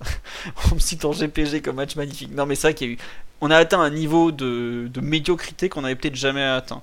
Et on me dit la Ligue des Champions, on n'a rien fait. Mais la Ligue des Champions, c'est pas la Ligue 1. hein, euh. Bon voilà. C'est pour ça que je, sais qu'en Ligue des Champions, le parcours il est vraiment pas excitant, Euh, pas exaltant. Euh, mais je pense que le, total, enfin l'aspect, la saison complète, les 38 matchs du PSG en Ligue 1 sont pas aussi faiblards qu'on veut bien le dire par rapport à tout ce qu'on a pu faire. Il y a eu un PSG, un Monaco PSG nullissime, ça c'est vrai. Globalement, la période de janvier-février, on est vra- enfin janvier mi-février, je dirais, on est vraiment pas bon. Puis il y a des matchs, il y a vraiment des matchs qui ont été balancés. Je pense que c'est ça qui, qui salit vraiment l'image un peu générale, parce que euh, il y a eu quand même peut-être même plus de bons matchs cette saison que dans d'autres saisons où on a été euh, un peu comme ça, champion euh, sans glamour, j'ai envie de dire. Voilà. Et euh, on me dit, ça c'est intéressant, on me dit on est en train de baisser notre niveau d'exigence. Non, non, non, non, justement, c'est pas du tout baisser le niveau d'exigence, c'est être conscient qu'on n'a pas été très bon en général. La preuve, j'ai cité euh, 4-5 matchs qui vont rester, et encore, qui vont rester, euh, à mon avis, pas très longtemps non plus. Euh, Mais justement, on doit faire mieux. Mais il faut pas non plus croire que euh, c'est facile de faire 38 bons matchs. Je crois que des champions qui font 38 bons matchs, ah, il y a peut-être euh, genre euh, Arsenal euh, 2004 ou parce qu'ils sont dans un championnat où ils peuvent rien se permettre de lâcher ou peut-être la Juve de Conte qui fait 105 points ou le City de Guardiola qui fait combien 102 ou je sais plus voilà ou ce genre d'équipe historique qui sont dans une lutte historique et encore même eux ils font euh, pas mal de, bonnes choses mais un champion en général s'il fait 25 bons matchs euh, allez peut-être 30 et encore 30 ça me paraît énorme c'est vraiment le le bout du monde. Peut-être que je suis complètement à côté de la plaque et qu'effectivement euh, vous êtes cap- tous les champions font, font 30 bons matchs mais sur une année aussi particulière que celle-là je suis à peu près sûr que c'est pas le cas en tout cas. Mathieu Omar Daryl vous voulez compléter me me comment dirais-je me mettre en porte-à-faux il n'y a pas de souci je n'attends que ça. Ou rien à dire de plus. Visiblement ils veulent pas se battre. Donc on va passer à la deuxième partie de ce sous-thème 11e titre quelle place dans l'histoire selon vous euh, par rapport à, aux 10 précédents ou 11 précédents selon les cas Euh, qu'est-ce que, Où est-ce que vous le mettez au, même niveau que la plupart Très en dessous Caché sous un, une tonne de, choses pour plus le voir? Je veux bien un, un avis, euh, Mathieu, Omar ou Daryl. Moi je l'ai mis, comme vous avez compris de mon paragraphe précédent, je l'ai mis à peu près au même niveau que les autres parce que un titre reste un titre et je pense que dans 15 ans on s'en souviendra pas beaucoup plus du contenu que des autres. Mais je veux bien un, avis, euh, tiens Daryl, sur euh, où quelle place tu lui donnes celui-là? On nous dit comme celui de Pochettino, tu, rejoins un peu cette, euh, cette vision? Bah, c'est vrai, c'est exactement ce que j'allais dire. C'est voilà, un titre à l'issue d'une saison bah, plutôt décevante. mais voilà, une saison, on retiendra que le, le, le, minimum aura été fait. Et c'est dans quelques années, clairement, on, on, aura oublié, enfin en tout cas j'espère, que, que j'aurais oublié les, les, matchs qu'on aura vus là et que voilà, on, se souviendra juste de la ligne au palmarès et bon, c'est bah, bien, c'est cool, c'est important, mais en termes d'émotion, euh, voilà, je, bah, il y aura, oui, il y aura eu quelques, il y aura eu quelques bons moments quand même. Euh, bah, le, le, but, de, le coup franc de Messi contre Lille en, en fin de match. Euh, des, des, des, exploits de, de Mbappé, euh, bah, de contre, bah, je crois que c'est le même match aussi euh, où Mbappé marque son but qui était nominé pour pour le, un des plus beaux buts de la saison. Voilà, donc ce sera des, des, des instants, des instants comme ça, quoi. Mais en termes de, cheminement, de, cheminement collectif, de, de, qualité de jeu, euh, voilà, de, qualité du, voyage, quoi, de à quel point les, joueurs nous auront emporté ou pas, euh, il aura clairement euh, absolument rien. On dit sur le live, ce titre nous propulse devant tout le monde désormais, c'est vrai. Il a été acquis de la première à la dernière journée, c'est une première historique en Ligue 1. C'est vrai qu'il y a personne n'avait jamais été en tête de la première à la dernière journée. Et bah paradoxalement, je pense que ça n'embellit pas ce titre. Au final, ça joue même contre lui parce qu'il y a un côté euh, annoncé et promis qui, va encore contre. On parlait du chemin, bah là, le chemin, c'est un peu l'autoroute, justement. je suis pas sûr que ça fasse réveiller grand monde de prendre l'autoroute pendant 38 journées. Donc, et on nous dit, effectivement, quand on aura. Quand on en aura 20 et que les Marseillais seront toujours au même point, donc à 9, on se souviendra comme d'une simple ligne. C'est possible et c'est vrai que je sais pas, j'aurais bien aimé que Ryan ne pouvait pas être là ce soir. J'aurais bien aimé qu'il nous dise, euh, lui qui donc est supporter du Real, qui en a vu des, dizaines et des dizaines de titres de champions, qu'est-ce que on, qu'est-ce dire, qu'est-ce qu'ils en garderont? Mathieu ou Omar, vous le mettez où ce titre finalement sur le sur l'échelle des, des 11 parisiens? Tout en bas, tout en haut, au même niveau que les autres? Je veux bien un petit avis avant qu'on passe aux questions-réponses. D'ailleurs sur live si vous voulez commencer à envoyer un peu les questions. Vous pouvez. Euh, Mathieu, Omar, non Ça vous Ouais, Omar, vas-y. Ah, pour moi, c'est très bas quand même. Hein. Parce que je suis, je suis pas totalement d'accord avec l'idée de un titre est un titre, même si comptablement, comptablement c'est indiscutable. Euh, il y a l'émotion qui amène le, titre et il y a le, chemin de la saison qui fait que, celui-ci, t'as jamais paru aussi anticompétitif que cette année, euh, nationalement et aussi euh, à l'échelle continentale. Euh, et à mon sens, je pense ne pas avoir de souvenirs sous QSI aussi grande plage de moments où, où tu as peu dominé les débats, que ce soit technique ou, physique sur le, sur le rectangle vert. Euh, d'avoir abordé autant de matchs avec, euh, avec la sensation qu'il se, se passerait rien. Et même si je dois le comparer à l'année dernière, qui était un petit peu, selon ce que, ce que les, avis que tu relais sur le chat, euh, l'anti-climax de, de, tout QSI, pour moi, cette année, c'est encore plus bas en termes en termes de performance et collective et individuelle de tes joueurs phares. Donc, pour moi, c'est Say hello to a new era of mental health care. Cerebral is here to help you achieve your mental wellness goals with professional therapy and medication management support. 100% online. You'll experience the all new Cerebral Way, an innovative approach to mental wellness designed around you.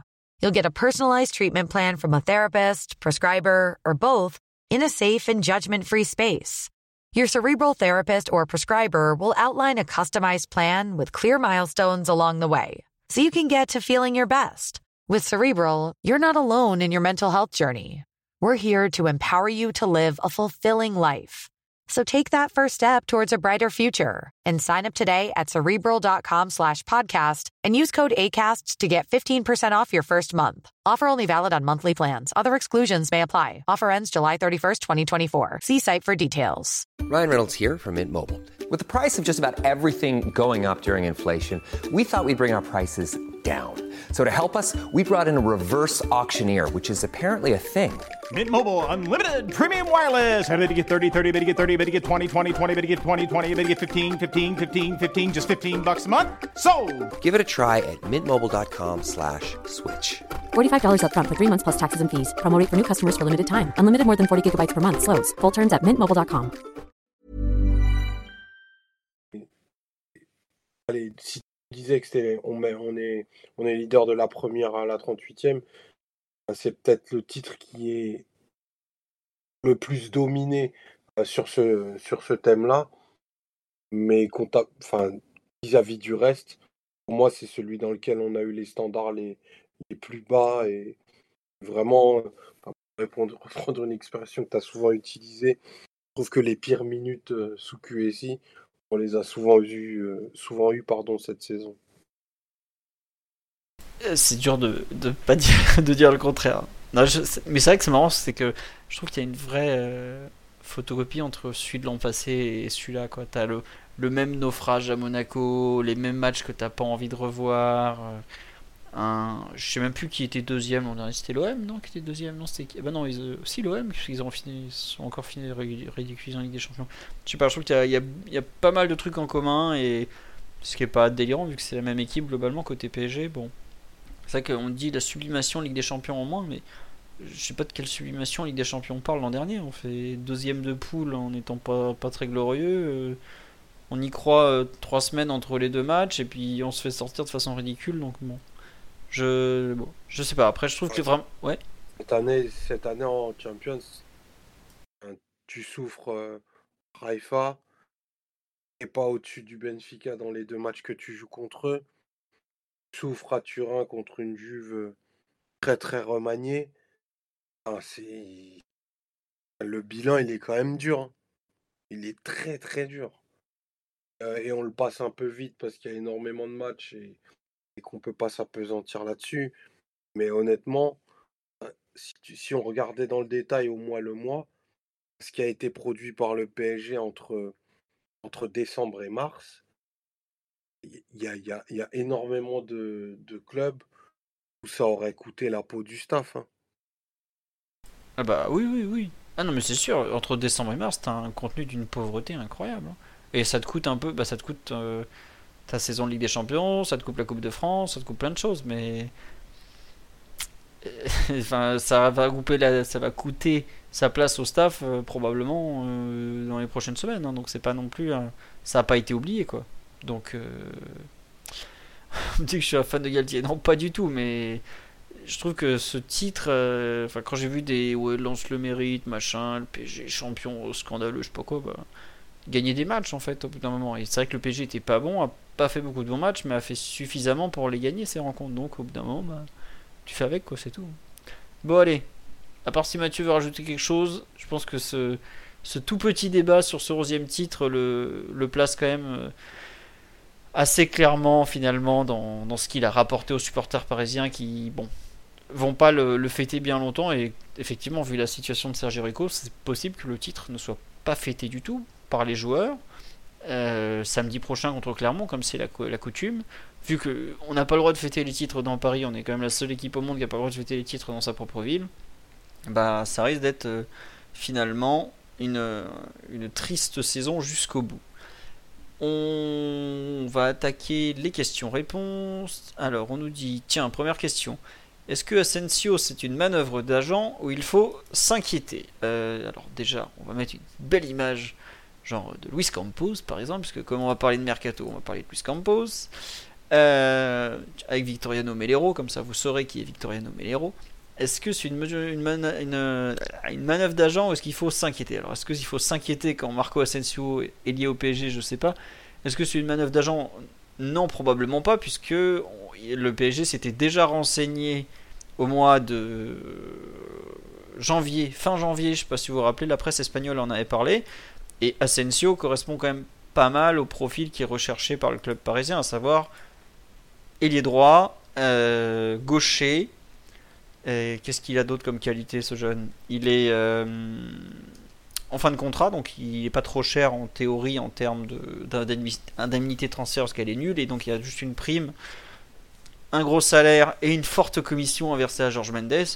Après, est-ce qu'il finira forcément au PSG Je suis pas certain. Ce que disaient très vite les supporters madrilènes qui ont vu la rumeur, c'est bah si vous le prenez pour jouer ailier droit, ça va être compliqué parce que lui, il veut jouer visiblement en soutien de l'attaquant maintenant. Donc, euh, c'est comme ça. Après, ça comme dit sur live, pour l'histoire et pour Fred Hermel, je veux voir ça. Alors, pour ceux qui n'ont pas suivi cette, euh, cette grande euh, aventure il y a 6 ans désormais, en 2017, le, génie madrilène nous avait dit qu'il fallait surveiller l'évolution de la carrière de Kylian Mbappé et de Asensio et que Asensio était peut-être le meilleur des deux. On sait qu'il y a eu le nez creux, donc pas lui. Mais bon, ça fait pas une qualité pour faire signer le joueur. Euh, Mathieu, Omar ou Daryl, un, avis sur cette, euh, rumeur Asensio euh, qui, aujourd'hui a pris un peu du plomb dans l'aile, parce que visiblement c'est Aston Villa qui est le mieux placé pour, pour récupérer le joueur. Je sais pas qui, qui veut en parler. Est-ce que Omar veut d'un ailier espagnol de plus après avoir remercié chaudement la direction de se séparer de Pablo Sarabia? Tu veux, tu veux un clone de 6 ans de moins ou pas? Non, déjà, je pense que c'est un joueur euh, mieux doté euh, à la base. Euh, après, moi, j'avoue en avoir un peu marre de cette piste-là et, je précise en préambule, moi, j'aime beaucoup Asensio. Mais je pense qu'il a, il a eu beaucoup de mal à redevenir le joueur qu'il a été après, après s'être fait les croisés. Euh, quand il émerge en 2017-2018, euh, c'est un joueur qui n'a pas des qualités électriques telles, qu'on peut les attendre. Enfin, il n'a pas les jambes de Nuno Mendes, tu vois, par exemple, mais qui rentrait dans les rencontres avec beaucoup d'aplomb, immédiatement de l'impact, euh, grosse qualité de frappe de balle. il a mis des buts hyper spectaculaires qui, tournent en boucle et, vraiment il a été un super sub dans la, dans la deuxième euh, Ligue, euh, Ligue des Champions de l'ère euh, de l'ère Zidane. Bah, D'ailleurs, nous, on l'a, l'a un peu senti, parce qu'il avait aussi été très bon quand il est, quand il est rentré contre nous. C'était saison 2016 2000 Excuse-moi, Omar, C'était saison 2016-2017 où il arrive de, il arrive de Real Mallorca, non C'est ça, je crois? Alors, j'ai, un trou sur le club dont il provient. C'est ça mm. Mallorca. Mm. et il marque en finale face à la Juve, il marque le but du 4-1 et il est aussi décisif, rappelez-vous, la saison d'après c'est le PSG d'Abri en face et euh, Zidane surprend un peu son monde de retour au parc. Il a aligné un 4-4-2 avec Lucas Vasquez et Asensio sur les côtés. Et les deux font un, font un, très bon match et le Real fait un très bon match dans une organisation un peu bis, entre guillemets. D'ailleurs, c'est le 4-4-2 qui met à, la fin du match euh, aller en fait. Oui, c'est ça. Absolument, ouais. Il nous a posé un 4-4-2 bien uniquatef, on n'a rien su faire c'est assez régulier, mais effectivement, bah, Asensio, je crois qu'il fait une passe D sur le but de, Marcelo, euh, il me semble. Il me semble que c'est lui. Enfin, voilà. C'est bien lui qui centre. Euh, excuse-moi. Il s'était Thomas Meunier, dans son incroyable intelligence de jeu, s'était dit que c'était une bonne idée de laisser centrer Asensio. Eh ben, encore une bonne décision de Thomas Meunier. Voilà, je te laisse reprendre. Non, mais tu vois, Mathieu, Mathieu fait bien d'insister sur, l'impact qu'il avait eu dans les matchs de Champions League. Je crois qu'il marque aussi dans le quart, le quart contre le Bayern après une entrée en jeu. Donc vraiment, top joueur de sortie de banc qui, produisait énormément et qui avait beaucoup, beaucoup, beaucoup de réussite dans les frappes à mi-distance. Donc, ben, il partait pour être un joueur prometteur qui allait pouvoir exister au Real. Et, euh, et depuis sa blessure, ben, c'est un joueur qui a couru après sa forme, couru après la meilleure version de lui-même, je pense.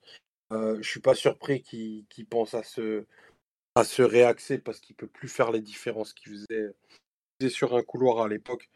Mais aujourd'hui, à mon sens, même si c'est un joueur qui va toujours produire, je ne sais pas il a combien de buts cette année, mais il, a, il, marque, il marque toujours quand même de façon assez, assez régulière.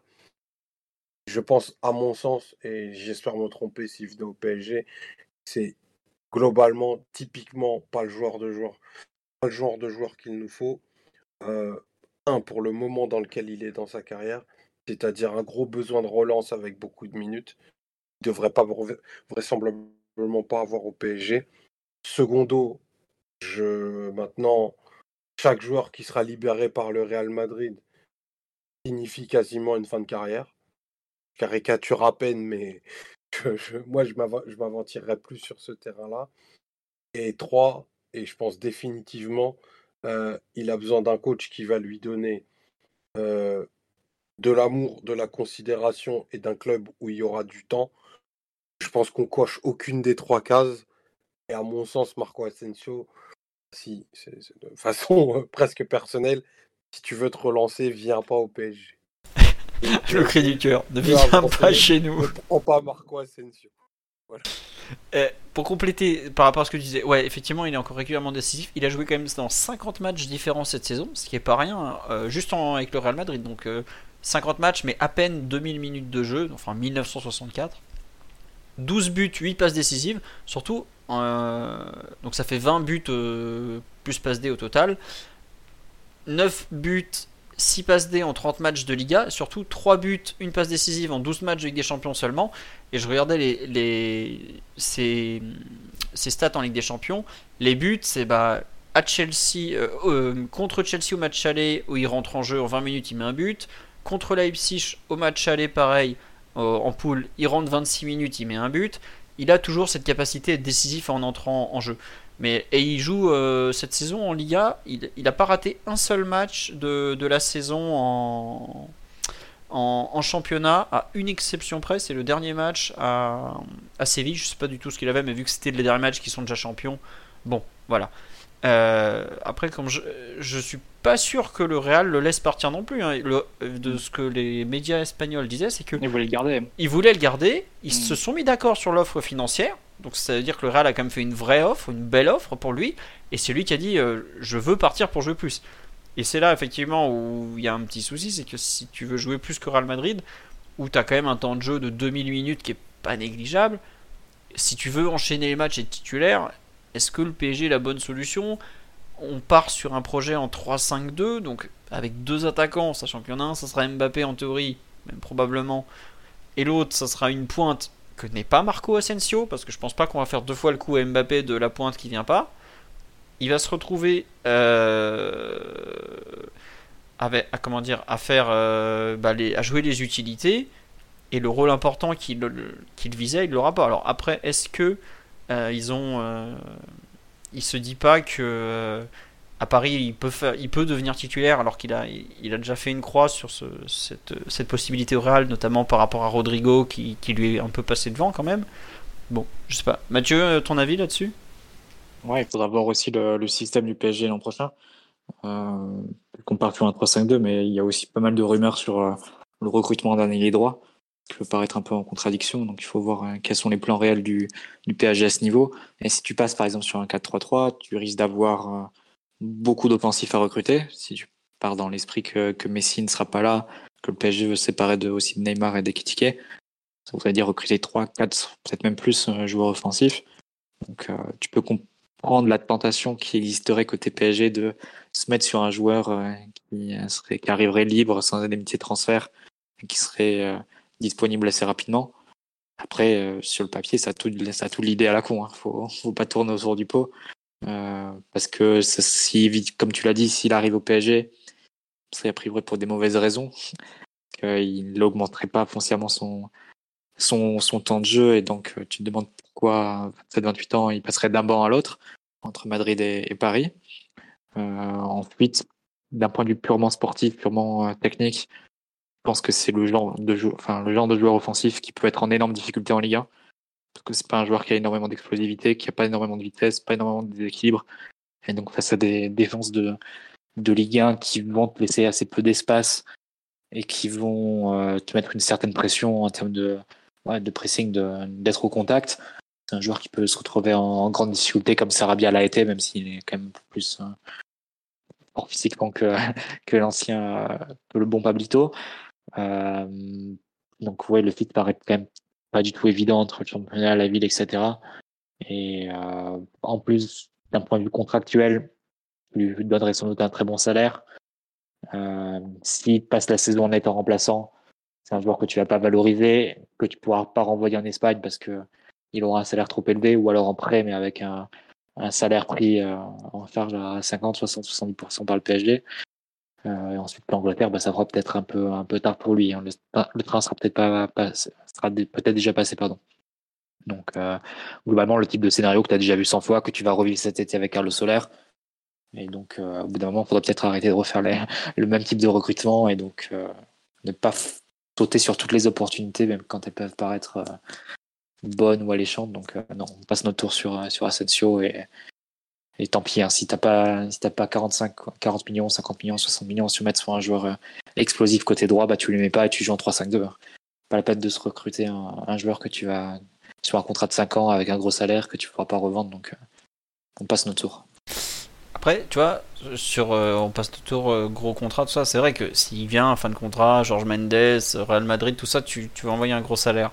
Mais si le PSG cherche un arrière droit, un arrière droit, un ailier droit pardon de complément que tu vas faire jouer comme ça, qui a une capacité à rentrer en jeu, qui est gaucher, et moi je trouve qu'il coche, plus de cases qu'on ne l'imagine. Après, euh, ouais, c'est sûr, je vais pas me trancher les veines ou me battre pour aller chercher Marco Asensio, qui est joueur- effectivement le truc, c'est qu'un joueur remplaçant que tu vas pas beaucoup valoriser et qui va être sur le banc avec un gros salaire, tu sais comment ça se termine. hein. C'est c'est des joueurs que, qui finiront dans le loft ou que tu, dont tu voudras te séparer l'année l'année suivante. Après, pour Asensio, il a quand même une certaine polyvalence si on veut pousser un petit peu. Et puisqu'on parle peut-être de, de l'arrivée de Luis Enrique euh, sur le banc du PSG, euh, Luis Enrique le faisait jouer numéro 9 avec l'Espagne.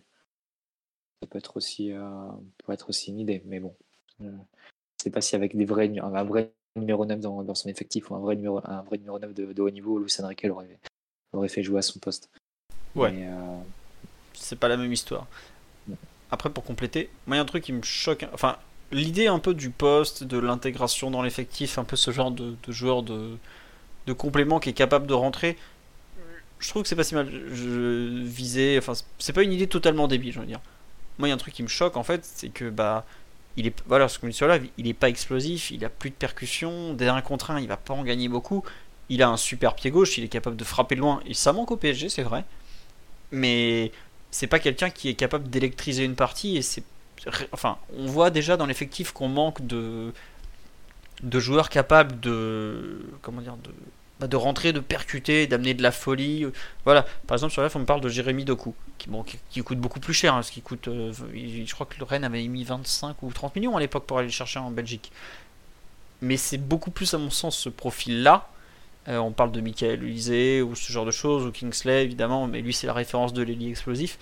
Pour moi, c'est peut-être plus un profil comme ça, capable de, dribbler, de percuter, qu'un joueur comme, euh, comme Asensio, qui a une belle patte gauche, qui sait rentrer dans un match, mais qui sait pas rentrer dans un match euh, pour, euh, pour apporter de la folie. Il va être capable d'apporter bah, de la justesse avec son pied gauche, une vraie qualité face au but, parce que il marque toujours régulièrement, il, il sait marquer, il a quand même mis 12 buts cette saison avec pas, pas beaucoup de temps de jeu, comme je vous l'ai dit. Bon, on dit Diaby tous les jours, mais le problème de Moussa Diaby, c'est qu'il vaut 60 à 80 millions d'euros. Est-ce que le PG a 60 à 80 millions d'euros à mettre sur un joueur euh, qui va être comme ça, euh, au mieux, un 13e, 14e homme? Je suis pas certain, et c'est pour ça que la piste euh, fin de contrat et tout était intéressante, mais le profil correspond pas totalement, totalement, je trouve. Donc, euh, je suis pas certain que ce soit une très bonne idée. Après, je pense pas qu'on aura un, un effet, un nom euh, pour faire ce rôle d'ailier droit gaucher qui sera bien supérieur. Sachant que je le compte dans les attaquants, là où je compte un Bernardo Silva, qui est lui aussi un, gaucher qui joue à droite dans les milieux. Donc, euh, à suivre, mais globalement, ça semble être euh, peu probable qu'il finisse au PSG en tout cas. Daryl, tu veux rajouter quelque chose sur euh, l'ami euh, Asensio? On ne t'a pas entendu. Oui, vas-y, Daryl. Particulier, je suis d'accord avec euh, tout ce que vous avez dit. Pour moi, ça a l'air, ce ce serait vraiment une idée. euh, ce serait pas très malin d'aller chercher Asensio. C'est un recrutement qui qui fait l'air bon l'erreur, euh, qui, ressemblerait beaucoup aux, erreurs qu'on a commises par le passé, qui nous ont euh, mené à la situation euh, bah, dans laquelle on est maintenant euh, au niveau de l'effectif. C'est un profil, euh, voilà, un, un joueur gratuit, euh, qui qui qui pourrait avoir l'air d'être un bon coup comme ça, euh, mais parce qu'il a, quelques références européennes, euh, il a, il, a évolué dans un grand club, euh, voilà, il, sait- il sait, ce que c'est la, Ligue des Champions, etc. Mais qui a, qui a tout du, du, futur lofter, quoi. On ne voit pas de, voilà, je vois pas de, il n'y a pas de perspective de, vraiment de progression en plus pour, pour lui. Même euh, voilà, le, le fit avec Paris et la Ligue 1, bah, comme vous l'avez dit, euh, je ne le sens pas du tout. euh. c'est voilà, je, pense qu'Aston Villa, c'est ce serait pour, se relancer pour lui, ça me semble en plus en, en première ligue. euh, et puis Villa, une, une équipe qui monte avec avec Emery. Ils vont disputer l'Europe. Bon, c'est juste la, la, conférence ligue, mais voilà, c'est il, il, y aura quand même la Coupe d'Europe l'an prochain chez eux. Voilà, qu'il qu'il- qu'il aille s'éclater avec Qu'il Nico. Va à Birmingham, va Marco, va. Euh, non, juste, c'est vrai qu'il y a pas mal de gens qui nous font la remarque, euh, Ressé a laissé des cicatrices, mais on est obligé de faire le- la comparaison parce que, bah, pareil, euh, produit Real Madrid, euh, ailier espagnol, euh, grosse blessure, retour difficile. Alors, je sais pas si Marco Asensio est aussi débile que Ressé, mais euh, bon. Euh, Il y a quand même de, de fortes euh, comparaisons qui. de fortes. euh, comment dire Euh, Le, le potentiel Cassos est beaucoup moins élevé hein, avec Asensio. Je pense qu'il y a au Real, il y a personne qui s'est plaint jamais de, de son attitude ou de, de frasques extrasportives ou quoi que ce soit. Et C'est pas c'est pas la question sur lui, c'est plus l'opportunité sportive et contractuelle entre guillemets. Est-ce que tu tu vas dessus ou non Et je trouve qu'il y a pas mal d'arguments qui vont vers le rouge. Mais après, Ressé c'était un cas encore encore très très supérieur. On l'a vu dès, la- dès sa présentation. Après, est-ce que Marco Asensio fera des photos euh, en, en jaune, les fesses dans la neige? Je ne sais pas, mais Ressé nous aura au moins légué cet héritage. Je vous l'ai remis, c'est quand même la meilleure photo. Le mec est tout seul chez lui dans la neige.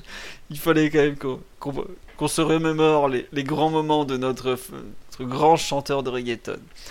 Euh, non, Ressé n'est pas tout à fait un chanteur. Ressé est un producteur aussi de musique. Il fait tout, sauf du foot. Je sais pas où il en est. Bah, il est à la Samp, hein, Mathieu, notre ami Ressé. Il a, il a pas mis, il a mis un but cette saison dans Zaza. Je crois avoir vu ça. Bizarrement, la Samp est reléguée. hein. Ils ont, ils ont fait signer Ressé, ça n'a pas pardonné dans la saison. Ils sont en deuxième division. Mais bon. Euh, J'avais vu aussi sur le sur le live. Attendez, je me permets de remonter le live. Euh, tiens. Question. Maintenant que le titre est acquis, est-ce que le club va s'activer sérieusement sur le recrutement d'un nouveau coach?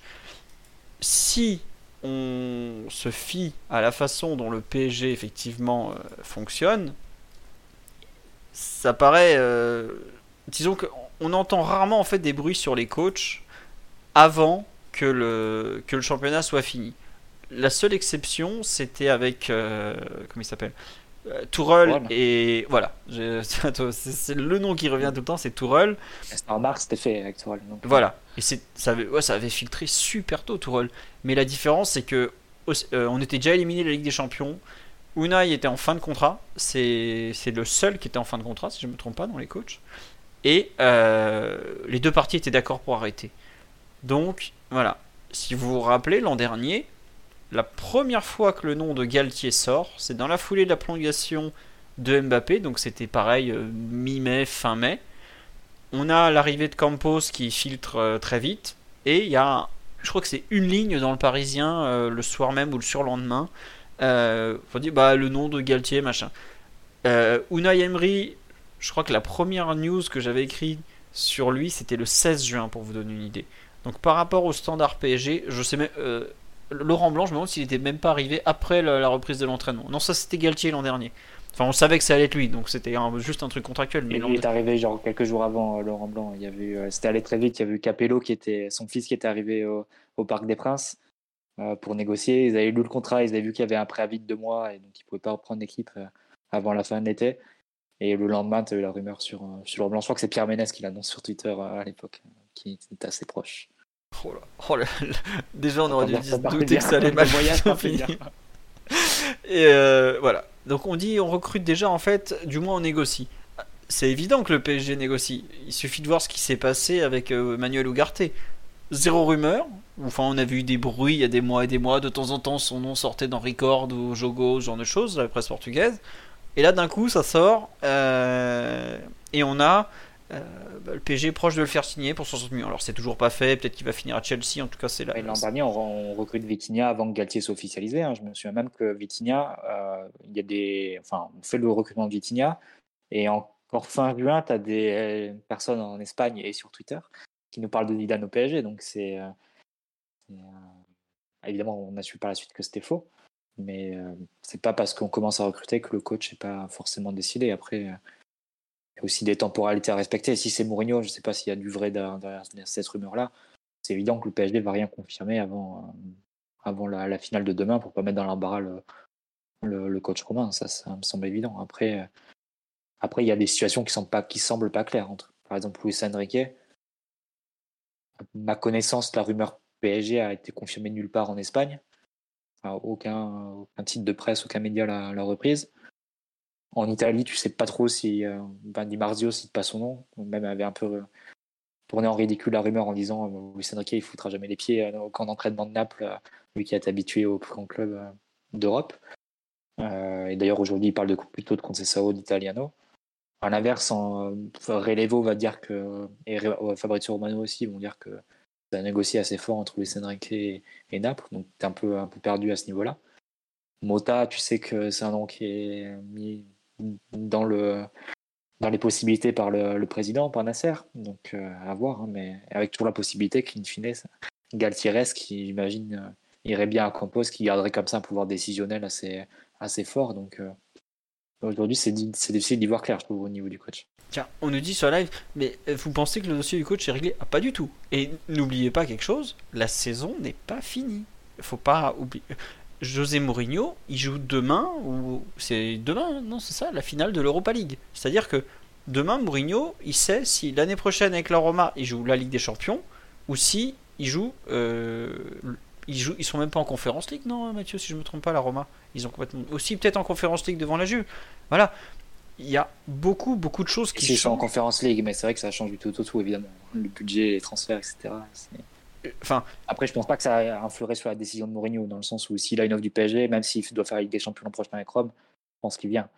La question, c'est est-ce qu'il aurait une offre du PSG Ça, c'est difficile d'y voir clair, puisque globalement, je pense que c'était RMC qui avait sorti ça, Fabrice Hawkins, disant qu'il y avait, euh, que c'était très avancé entre Campos et Mourinho, etc. Euh, je pense qu'aucun aucun, l'équipe l'a mis dans les candidats possibles, mais sinon aucun, aucun média l'a remis. Hein. Le Parisien a démenti assez fortement euh, cette histoire. Donc, globalement, il y a des, les médias ont des infos assez différentes parce que le nom de Luis Enrique, par exemple, il n'était même pas dans les 4 ou 5 que, faisait l'équipe le jour même ou le jour d'avant. C'est difficile d'y voir vraiment clair. Mais tu vois, c'est marrant parce qu'il y a des infos très contradictoires autour de l'entraîneur du PSG, honnêtement. Ça va de Galtier va rester à Galtier aucune chance, euh, X va signer, euh, Galtier euh, va rester ou Galtier va sauter le lendemain du titre. Enfin, il y a vraiment de. Ça va dans tous les sens. selon les personnes à qui vous demandez, vous avez des, des, des échos totalement différents. Mais vraiment totalement différents. Parce que déjà, peu de monde est au courant. N'oubliez pas ce qui s'est passé l'an dernier il y a eu des transferts où on a suivi euh, limite jour par jour ce qui se passait. Je pense à bah, Fabian Ruiz notamment, Renato Sanchez où ça a duré des semaines. Vitinha, c'est comme ce qui s'est passé avec Ugarte il y a 2-3 jours. On ne savait rien. Et globalement, plus un transfert est élevé en montant, moins il y a de bruit avant. Parce que plus ça s'ébruite, plus ça a la chance de pas se faire. Donc ça intéresse personne parce que bah, c'est de l'argent qui va pas, transférer, pas être transféré. La, la, difficulté au PSG, c'est en plus c'est qu'il y a plusieurs sphères de décision. Donc c'est. Euh, euh, peut-être que Campos, il a dit à Galtier que ça restait son choix pour l'année prochaine, mais que Doha, dans deux semaines, va se, va se réveiller avec Nagelsmann, t'en sais rien. Hein. Ça, ça, peut tomber de façon complètement inattendue. Donc, c'est, c'est difficile. Aujourd'hui, c'est aussi pour ça, je pense, que, que personne n'y voit très clair, parce que tu dois avoir des, des infos dans l'entourage de Campos, dans celui de Nasser, euh, dans les palais de Doha avec Jérôme Touloul. Euh, beaucoup, dans l'entourage des entraîneurs aussi.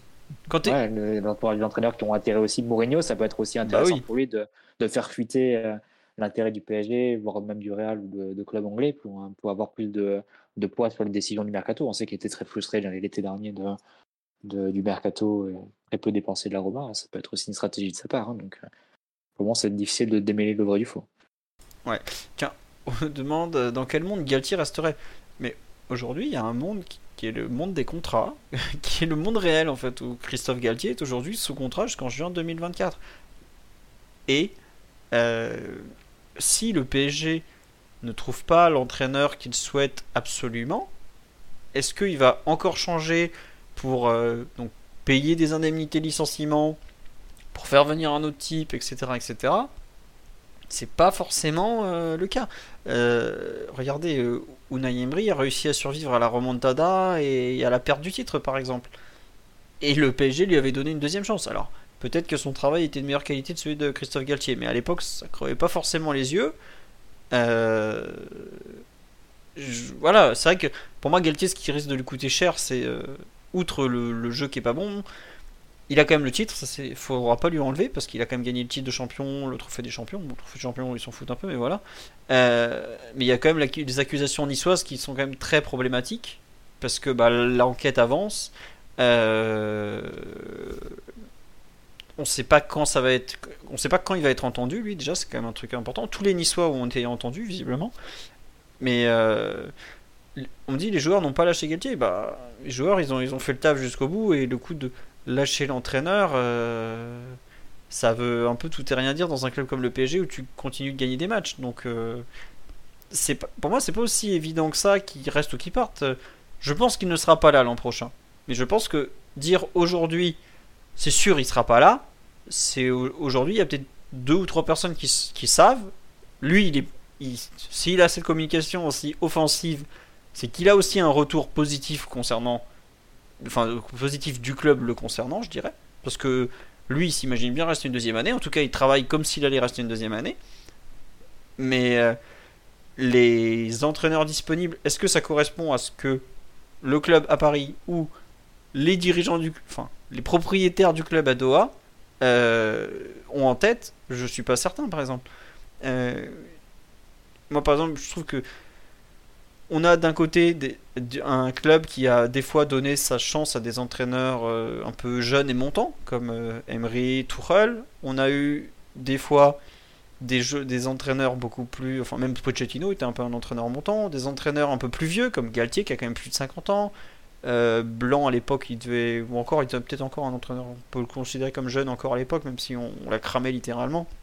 On a eu du Ancelotti, qui était donc le premier grand coach, mais lui il avait un, statut vraiment très différent.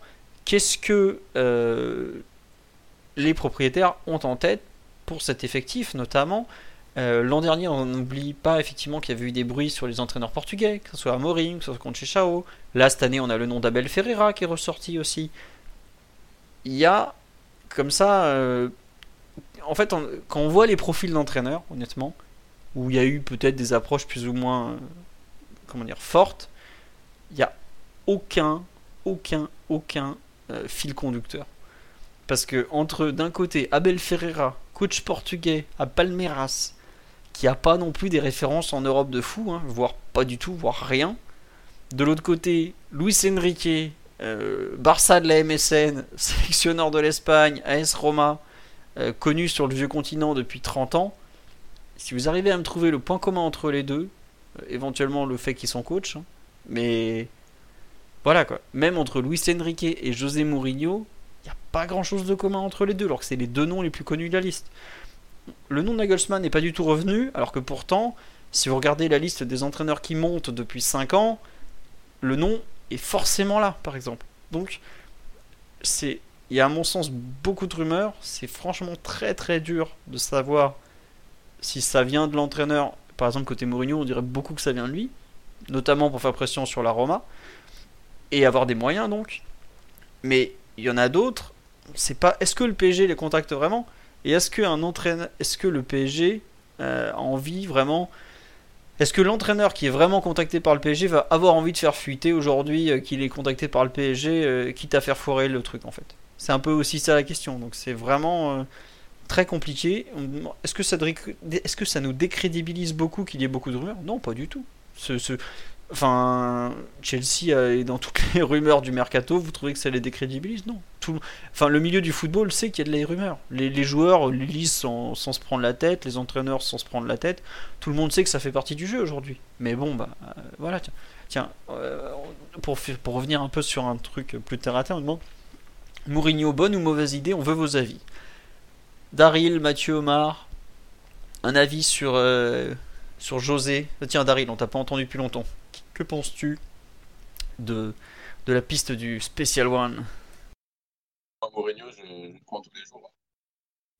Là, je pense que ce dont le club a besoin, euh, c'est euh, d'un entraîneur euh, expérimenté, rompu de, très haut niveau, qui, aura une crédibilité bah, auprès de, tout le monde, des, supporters, des médias et surtout des joueurs, et qui, voilà, qui saura imposer des choses, qui se laissera pas, enfin, on, l'espère en tout cas, enfin, c'est Mourinho, euh, qui, qui se laissera pas euh, marcher sur les pieds et, qui sera en, en mesure de bah, d'apporter euh, de, un peu de cohérence et, de structure euh, à, l'équipe, voire même au, club.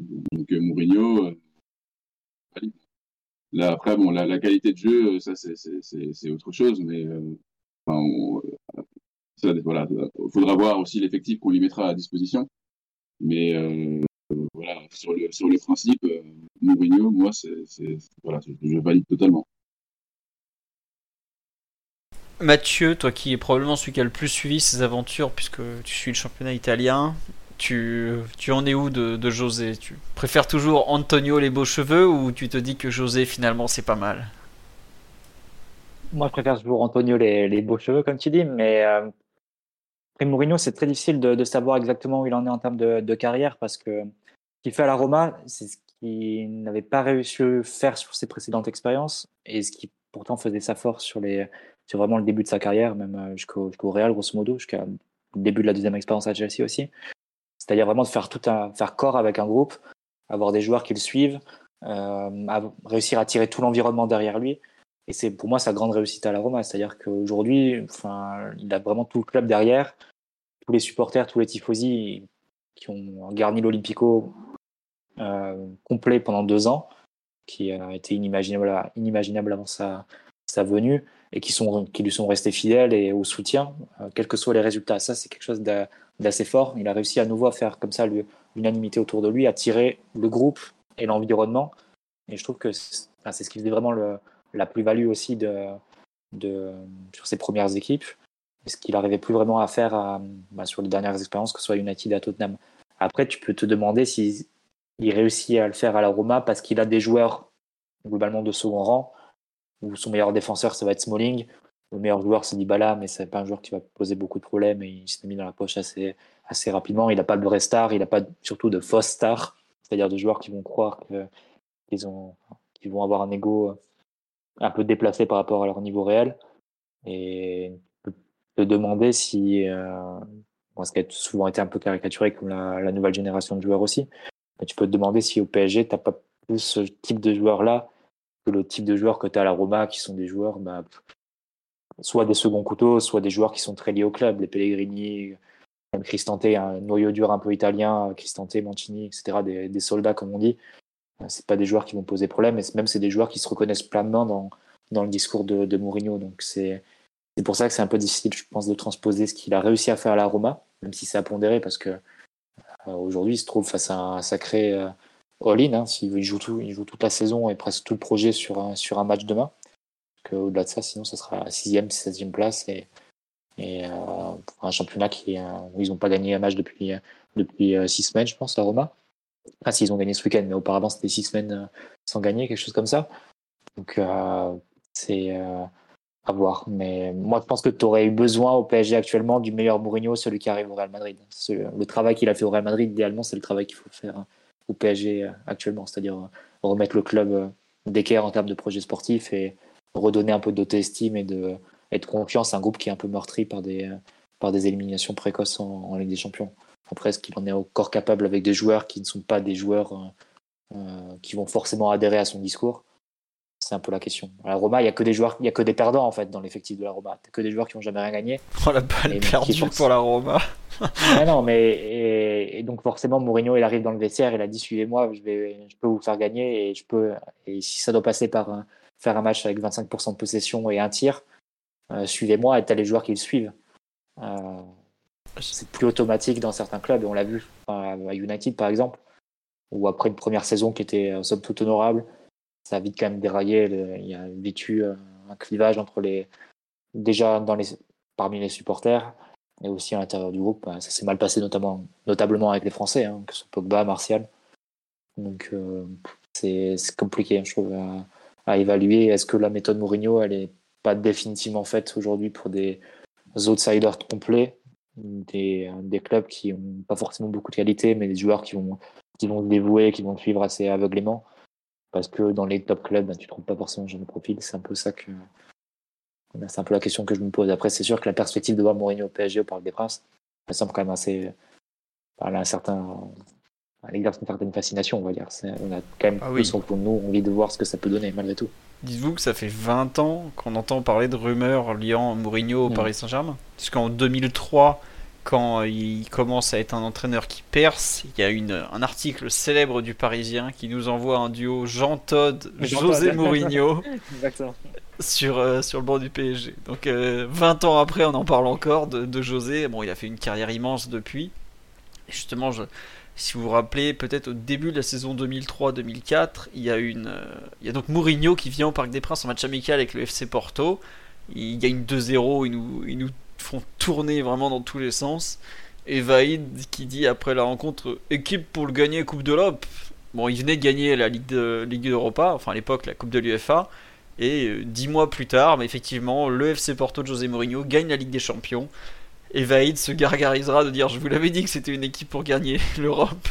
Sauf que Vaïd était surtout très content que Mourinho lui ait pas piqué sa place à ce moment-là. Mais bon, c'était une autre époque. On rêvait de Maniche, de Deco. Et bon, on, a, on a eu personne au final. Même Benny McCarthy, on l'a pas eu. Donc c'était un autre. Et Carlos Eduardo, le mythique Carlos Eduardo, pour ceux qui se rappellent, qui est un ailier brésilien avec un écarte narine, qui évidemment n'a rien fait après le FC Porto. Bref. C'était un autre temps. Euh, on nous demande des nouvelles de Milan Skriniar. Bah écoutez, ça vient juste de tomber chez Di Marzio là, à l'instant. Euh, il sera visiblement disponible pour le dernier match de la saison contre le Torino, donc c'est dimanche prochain ou samedi prochain, pro- dimanche 15h j'imagine, si, l'Italie respecte toujours la Serie A. Et l'objectif est d'accumuler un peu de temps de jeu pour avoir du rythme s'il doit éventuellement rentrer en finale Ligue des Champions.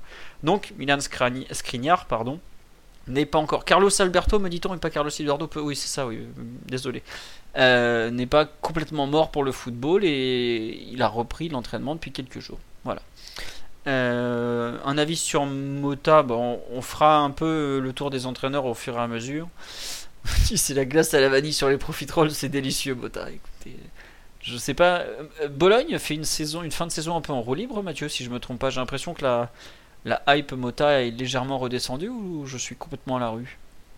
Bah, ils avaient pas vraiment, euh, enfin ils avaient rien à jouer. L'Europe était un peu un peu loin et euh, effectivement ils ont ils ont un peu laissé euh, laissé couler la, fin de championnat. Ils ont fait un bon match face à Naples, mais bon c'est une équipe qui va finir dans le ventre mou et mais plutôt en, positif par rapport aux attentes qui étaient qui étaient celles de, l'équipe en début de saison. Il faut se rappeler qu'ils ont ont commencé la saison avec Mihailovic, hein, Bologne. Euh, donc évidemment ça s'est euh, ça s'est vite euh, il y a vite une séparation.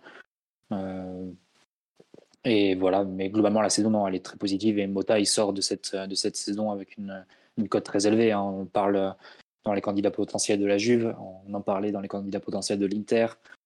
Euh, si, euh, S'il y avait un changement d'entraîneur, Inzaghi, a priori, va garder son poste. Si Mourinho doit quitter la Roma, on en parlera à coup sûr hein, dans les candidats de la Roma. Donc, euh, non, non, il a, c'est une expérience qui va, qui va beaucoup lui, servir et qui lui donne plus ou moins le passeport pour, euh, pour un club supérieur. Il y a aussi un- une rumeur sur euh, Vincenzo Italiano, le coach de la Fiorentina, éventuellement à Naples, s'ils prennent pas Luis Enrique. Typiquement, je pense que la Fiorentina, s'ils veulent un coach, il, ferait une offre à Mota, par exemple. Donc, il y a de bonnes chances qu'il continue son bonhomme de chemin sur la base de la saison qu'il vient de faire à Bologne. Mine de rien, c'est un entraîneur qui a montré pas mal de caractère et c'est- il s'est frité directement avec Arnautovic. Un joueur avec qui, La base. avec qui- La base pour Avec- n'importe quel coach. avec, lequel, avec lequel il avait joué en plus à, à l'Inter à l'époque, mais il a mis hors du groupe, là il, il a un peu, un peu réintégré. Mais, euh, mais globalement, la saison est très positive. Hein, tout le monde, tout le monde en parle en, en bien et il s'est fait une bonne réputation sur cette saison-là. Et il aura son. S'il va pas au PSG, euh, qui serait peut-être un, un step euh, trop, euh, trop élevé, on va dire, euh, pour lui aujourd'hui, bah, il aura forcément des offres de bons clubs euh, en fonction de, du jeu de chaise musicale qui va avoir lieu cet été en Italie. Question qu'on nous pose sur le live Mota est plus euh, Guardiola ou plus euh, Guardiola Barcelone ou Mourinho Inter? En termes de jeu, de tout ça. Il, il est un peu des deux Bah, hein, quand même. hein. Bah, je trouvais que Bologne était un peu plus pragmatique hein, dans, l'idée de jeu qu'il qu'il voulait, qu'il voulait faire. Euh, après, il a, certains fétiches sur des fétiches sur certains joueurs, euh, Mota. Je me souviens qu'à Gênes, par exemple, il avait sorti Kevin Agudelo, qui est un joueur sud-américain, je ne souviens plus de sa nationalité, s'il est chilien ou colombien, qui ressemble un peu à Quintero. C'est un peu le Quintero de Wish. Et il avait foutu devant la défense, comme ça, il venait de, la Primavera. Et, euh, et son équipe ressortait plutôt pas mal le ballon avant de, complètement vriller, de se prendre des cartons par, l'Inter, par la Juve, et du coup de se faire licencier rapidement. Mais euh, Bologne, c'est un, peu plus, un peu plus pragmatique, je dirais. Il y a quelques bons joueurs à Bologne. Euh, Nicolas Dominguez, euh, Orsolini, je ne sais pas si ça vous parle beaucoup. Mais bon, c'est pas une équipe qui, qui, peut viser très haut et globalement, il en a tiré le, le maximum, il en avait tiré le maximum de, de la spéciale l'an dernier, qui était une équipe très très faible, qui ne pouvait pas recruter. Il s'était en plus embrouillé avec le directeur sportif, mais il les avait réussi à, à se maintenir. Donc, Colombien, un goût dans les... Voilà. Colombien, ouais. C'est globalement, c'est un, un, peu un clone de, de Quintero, hein, si vous voulez. Vous regardez, bah, lui, il a mis devant la défense pour sortir les ballons. C'était euh, un peu son choix euh, quand il avait repris le Genoa. Mais au-delà de ça, euh, non, il a fait, il a fait vraiment deux, deux bonnes saisons et il, sort de ces deux saisons presque complètes en Serie A avec une réputation qui est, qui est nette. Hein. Globalement, avec Paladino, qui est le coach de, de Monza, qui a aussi un ancien joueur et qui a prolongé aujourd'hui c'est un peu les deux entraîneurs qui, montent parmi les anciens joueurs en, en Serie A. La transition n'est pas forcément évidente, hein, parce que tu prends les, expériences de, de, Pirlo, même de Filippo Inzaghi, même ceux qui, a eu, hein, sont allés au Milan, hein, Elsidorf, etc., Brocchi. Euh, globalement, les, expériences d'anciens joueurs qui ont été des, anciens très bons joueurs, c'est pas forcément évident de, faire la bascule. Nesta, par exemple, n'a pas, fait grand-chose non plus. Il a vite arrêté, donc euh, lui, pour le coup, s'en tire plutôt très bien. Euh, il aura forcément des, des, bonnes offres cet été ou plus tard l'été prochain s'il décide de faire une deuxième, une deuxième saison à, à Bologne. Ouais. Oui, non, c'est sûr qu'il aura des offres. Ça fait partie des noms qui reviennent beaucoup. Il y a lui, Italiano de la Fiorentina. Ça fait partie des deux ou trois noms où tu sais qu'ils vont faire la bascule cet été parce qu'il ne va pas rester à Bologne, qui a quand même des, des moyens très limités. Le meilleur joueur, c'est Arnautovic. On sait tous que s'il est là, c'est uniquement parce qu'il est ingérable. Bon. Euh, on nous dit Bologne joue bien. Tu sens que c'est un coach qui a du caractère, des idées, qui sait les transmettre. Ouais, même ça se voyait sur, son, son PSG 19 il savait à peu près ce qu'il devait faire, il a fait beaucoup progresser certains joueurs. Après, le PSG, c'est. Tu passes du, statut d'entraîneur à celui de politicien du football au moment où tu signes ton contrat. Donc, euh, bon, c'est un peu ça, quoi. Euh, on avait dit qu'on parlerait des U19 parce que ils sont en finale du championnat U19, parce qu'ils ont battu l'OM 2-1 ce dimanche. C'était à 16h au stade de la Source d'Orléans l'horrible stade de la source, il faut le dire. Euh, pour ceux qui n'ont pas vu le match, je vais faire un résumé rapide. Non, Omar n'est pas parti faire des créneaux, Omar, et écouter religieusement Mathieu parler de Mota. Euh, donc on avait battu Angers au tour précédent, avec une, vraiment avec une équipe très joueuse. C'était le même 11 de départ, je vais vous refaire la compo si vous voulez. Donc euh, Mouquet dans les buts. Fernandez Vélise euh, central gauche, Bagbonon libéraux, Lamy central droit, Lamy qui avait fait le retour de Strasbourg dans la nuit, qui était ensuite parti à Orléans. À droite, euh, LNH, le petit frère, hein, pas Younes, l'autre, euh, Younes toujours blessé. À gauche, c'était Muntu Wamungu. Euh, comment Dans l'axe du milieu de terrain, c'était Diaby, qui n'a rien à voir avec Moussa. Hein, Omar vous l'avait expliqué la semaine dernière. Et Ethan Mbappé. Et enfin, devant, le gros changement, c'était Garbi qui jouait à la place de Mayulu, qui avait, dépanné la semaine dernière, qui avait été excellent. Euh, Ousni en pointe et le jeune Noah Lemina à droite. Enfin, il n'est pas jeune, depuis 2004, il est tout, à fait dans l'âge. Euh, contrairement à la semaine dernière, bah, en fait, non. Le début de match est aussi catastrophique que la semaine dernière contre Angers, on va pas faire semblant. Euh, moins marqué, parce que Marseille a eu moins d'erreurs, mais on voyait que le, les Parisiens ne sont pas bien rentrés dans la rencontre. L'OM ouvre le score à la 18ème, un centre de loin, le ballon est pile entre Bagbonon. Non, Bagbonon est déjà sorti sur blessure à ce moment-là. Enfin, en gros, Bagbonon est sorti sur blessure très vite, et c'est Serif Naga qui est rentré, qui est donc un piston gauche, qui est rentré central gauche, et Fernandez Valise est passé libéraux. Marseille ouvre le score en long ballon depuis la gauche, tête entre la défense et le gardien, 1-0. On a dans juste après une énorme erreur, je crois que c'est l'ami qui fait une erreur de relance. Mouquet qui nous fait un, un arrêt heureusement salvateur, mais globalement les 20-25 minutes très compliquées. Marseille qui est beaucoup plus physique, qui nous marche dessus. Et c'est vrai que ça se voit que le PSG est une équipe qui est décimée au milieu de terrain, que ce soit Ethan Mbappé ou Diaby, dont je crois que c'est Ibrahima Diaby. C'est des joueurs très jeunes. Mbappé de décembre 2006 et je crois que Diaby est un pareil 2006 voire 2007. Donc euh, c'est vraiment une équipe très jeune, ça se voit. La première demi-heure est pas bonne du tout. Après le PSG s'est mis à jouer un peu plus. Enfin il s'est pas mis beaucoup à jouer parce que le PSG a pas fait une très bonne prestation collective, à vrai dire. En termes de jeu, ça a même été assez pauvre cette rencontre. Des deux côtés, hein. Marseille n'a pas été très bon. Mais le PSG a eu des occasions parce qu'ils n'ont pas trop mal joué les contres. Ils avaient euh, régulièrement des, joueurs qui étaient en mesure de, faire, en mesure de faire des différences. On a vu beaucoup Noah Lemina percuter côté droit avec ses jambes, bah, il accélère fort. Il, accélère fort, fort, fort, donc il fait des grosses différences. Euh, non, l'OM n'était pas du tout favori sur la rencontre, c'était le PSG le favori. De par le parcours en Ligue des Champions, en, Youth League, euh, les joueurs et tout ça, voilà. Gabi, Gabi, Garbi qui a fait quelques bonnes passes, mais qui n'a pas non plus pesé tant que ça la rencontre. Mais en fait, le PSG a joué un peu par à coup. à la mi-temps, le PSG est mené. L'OM est bien mieux revenu que le PSG des vestiaires. Euh, franchement, à la 55e, 58e, on est beaucoup plus proche du 2-0 que du 1. Et puis il y a une action, Noah Lemina encore qui prend la balle, qui remonte, qui décale Garbi, euh, pas Garbi, euh, Ousni, j'ai du mal dis donc, qui égalise sur une frappe. Le match bascule complètement en faveur du PSG à ce moment-là, alors qu'il y a un partout. Mais il y a une, encore il y a un, énorme penalty non sifflé sur Lemina, c'est-à-dire qu'en fait il est poussé dans le dos par un défenseur, l'arbitre est à 2 mètres littéralement, et il dit qu'il n'y a rien. Euh, donc bah voilà. ensuite il y a le, bah, justement il y a un des défenseurs centraux de Marseille qui se blesse sur cette action-là et ça aura l'importance parce que il y a arrêt de jeu. Marseille revient dans le match en étant euh, un peu meilleur. En fait, ils reprennent un peu la maîtrise du match, mais ils ont perdu donc un troisième joueur sur blessure. Et à la 91e minute, Diaby, bonne passe vers l'avant dans le dos du milieu adverse pour Garbi. Garbi s'enfonce. Il voit l'appel de Ousni en profondeur, il le sert. Et c'est là où le, central Marseille qui était sorti sur blessure au moment du penalty, bah Marseille quelque part va le payer parce que l'alignement est catastrophique. Ousni face au gardien, le gardien sort pas, ne sort pas alors qu'il grave la place. Euh, il le dribble, il marque 92e, explosion de joie. Marseille est pas très très loin d'égaliser, donc évidemment ils mettent des grands ballons dans la surface à la fin. Et vu qu'ils ont un bel, un bel avantage athlétique, c'est pas loin de payer. Il y a un penalty qui aurait pu être sifflé sur le gardien de l'OM qui a un pied un peu haut d'un Parisien. Étant donné qu'il n'a pas sifflé sur les Minas, s'il avait sifflé celui-là, ça aurait été un scandale. Et même si on fête les 30 ans de la corruption dans le football français, il n'a pas osé le faire. Donc, victoire 2-1 des Parisiens, ça a été dur, ça a été beaucoup moins abouti collectivement que le match de la semaine précédente contre Angers, où là vraiment le PSG avait fait une, vraie démonstration collective. Euh, je pense qu'il faisait très chaud à Orléans.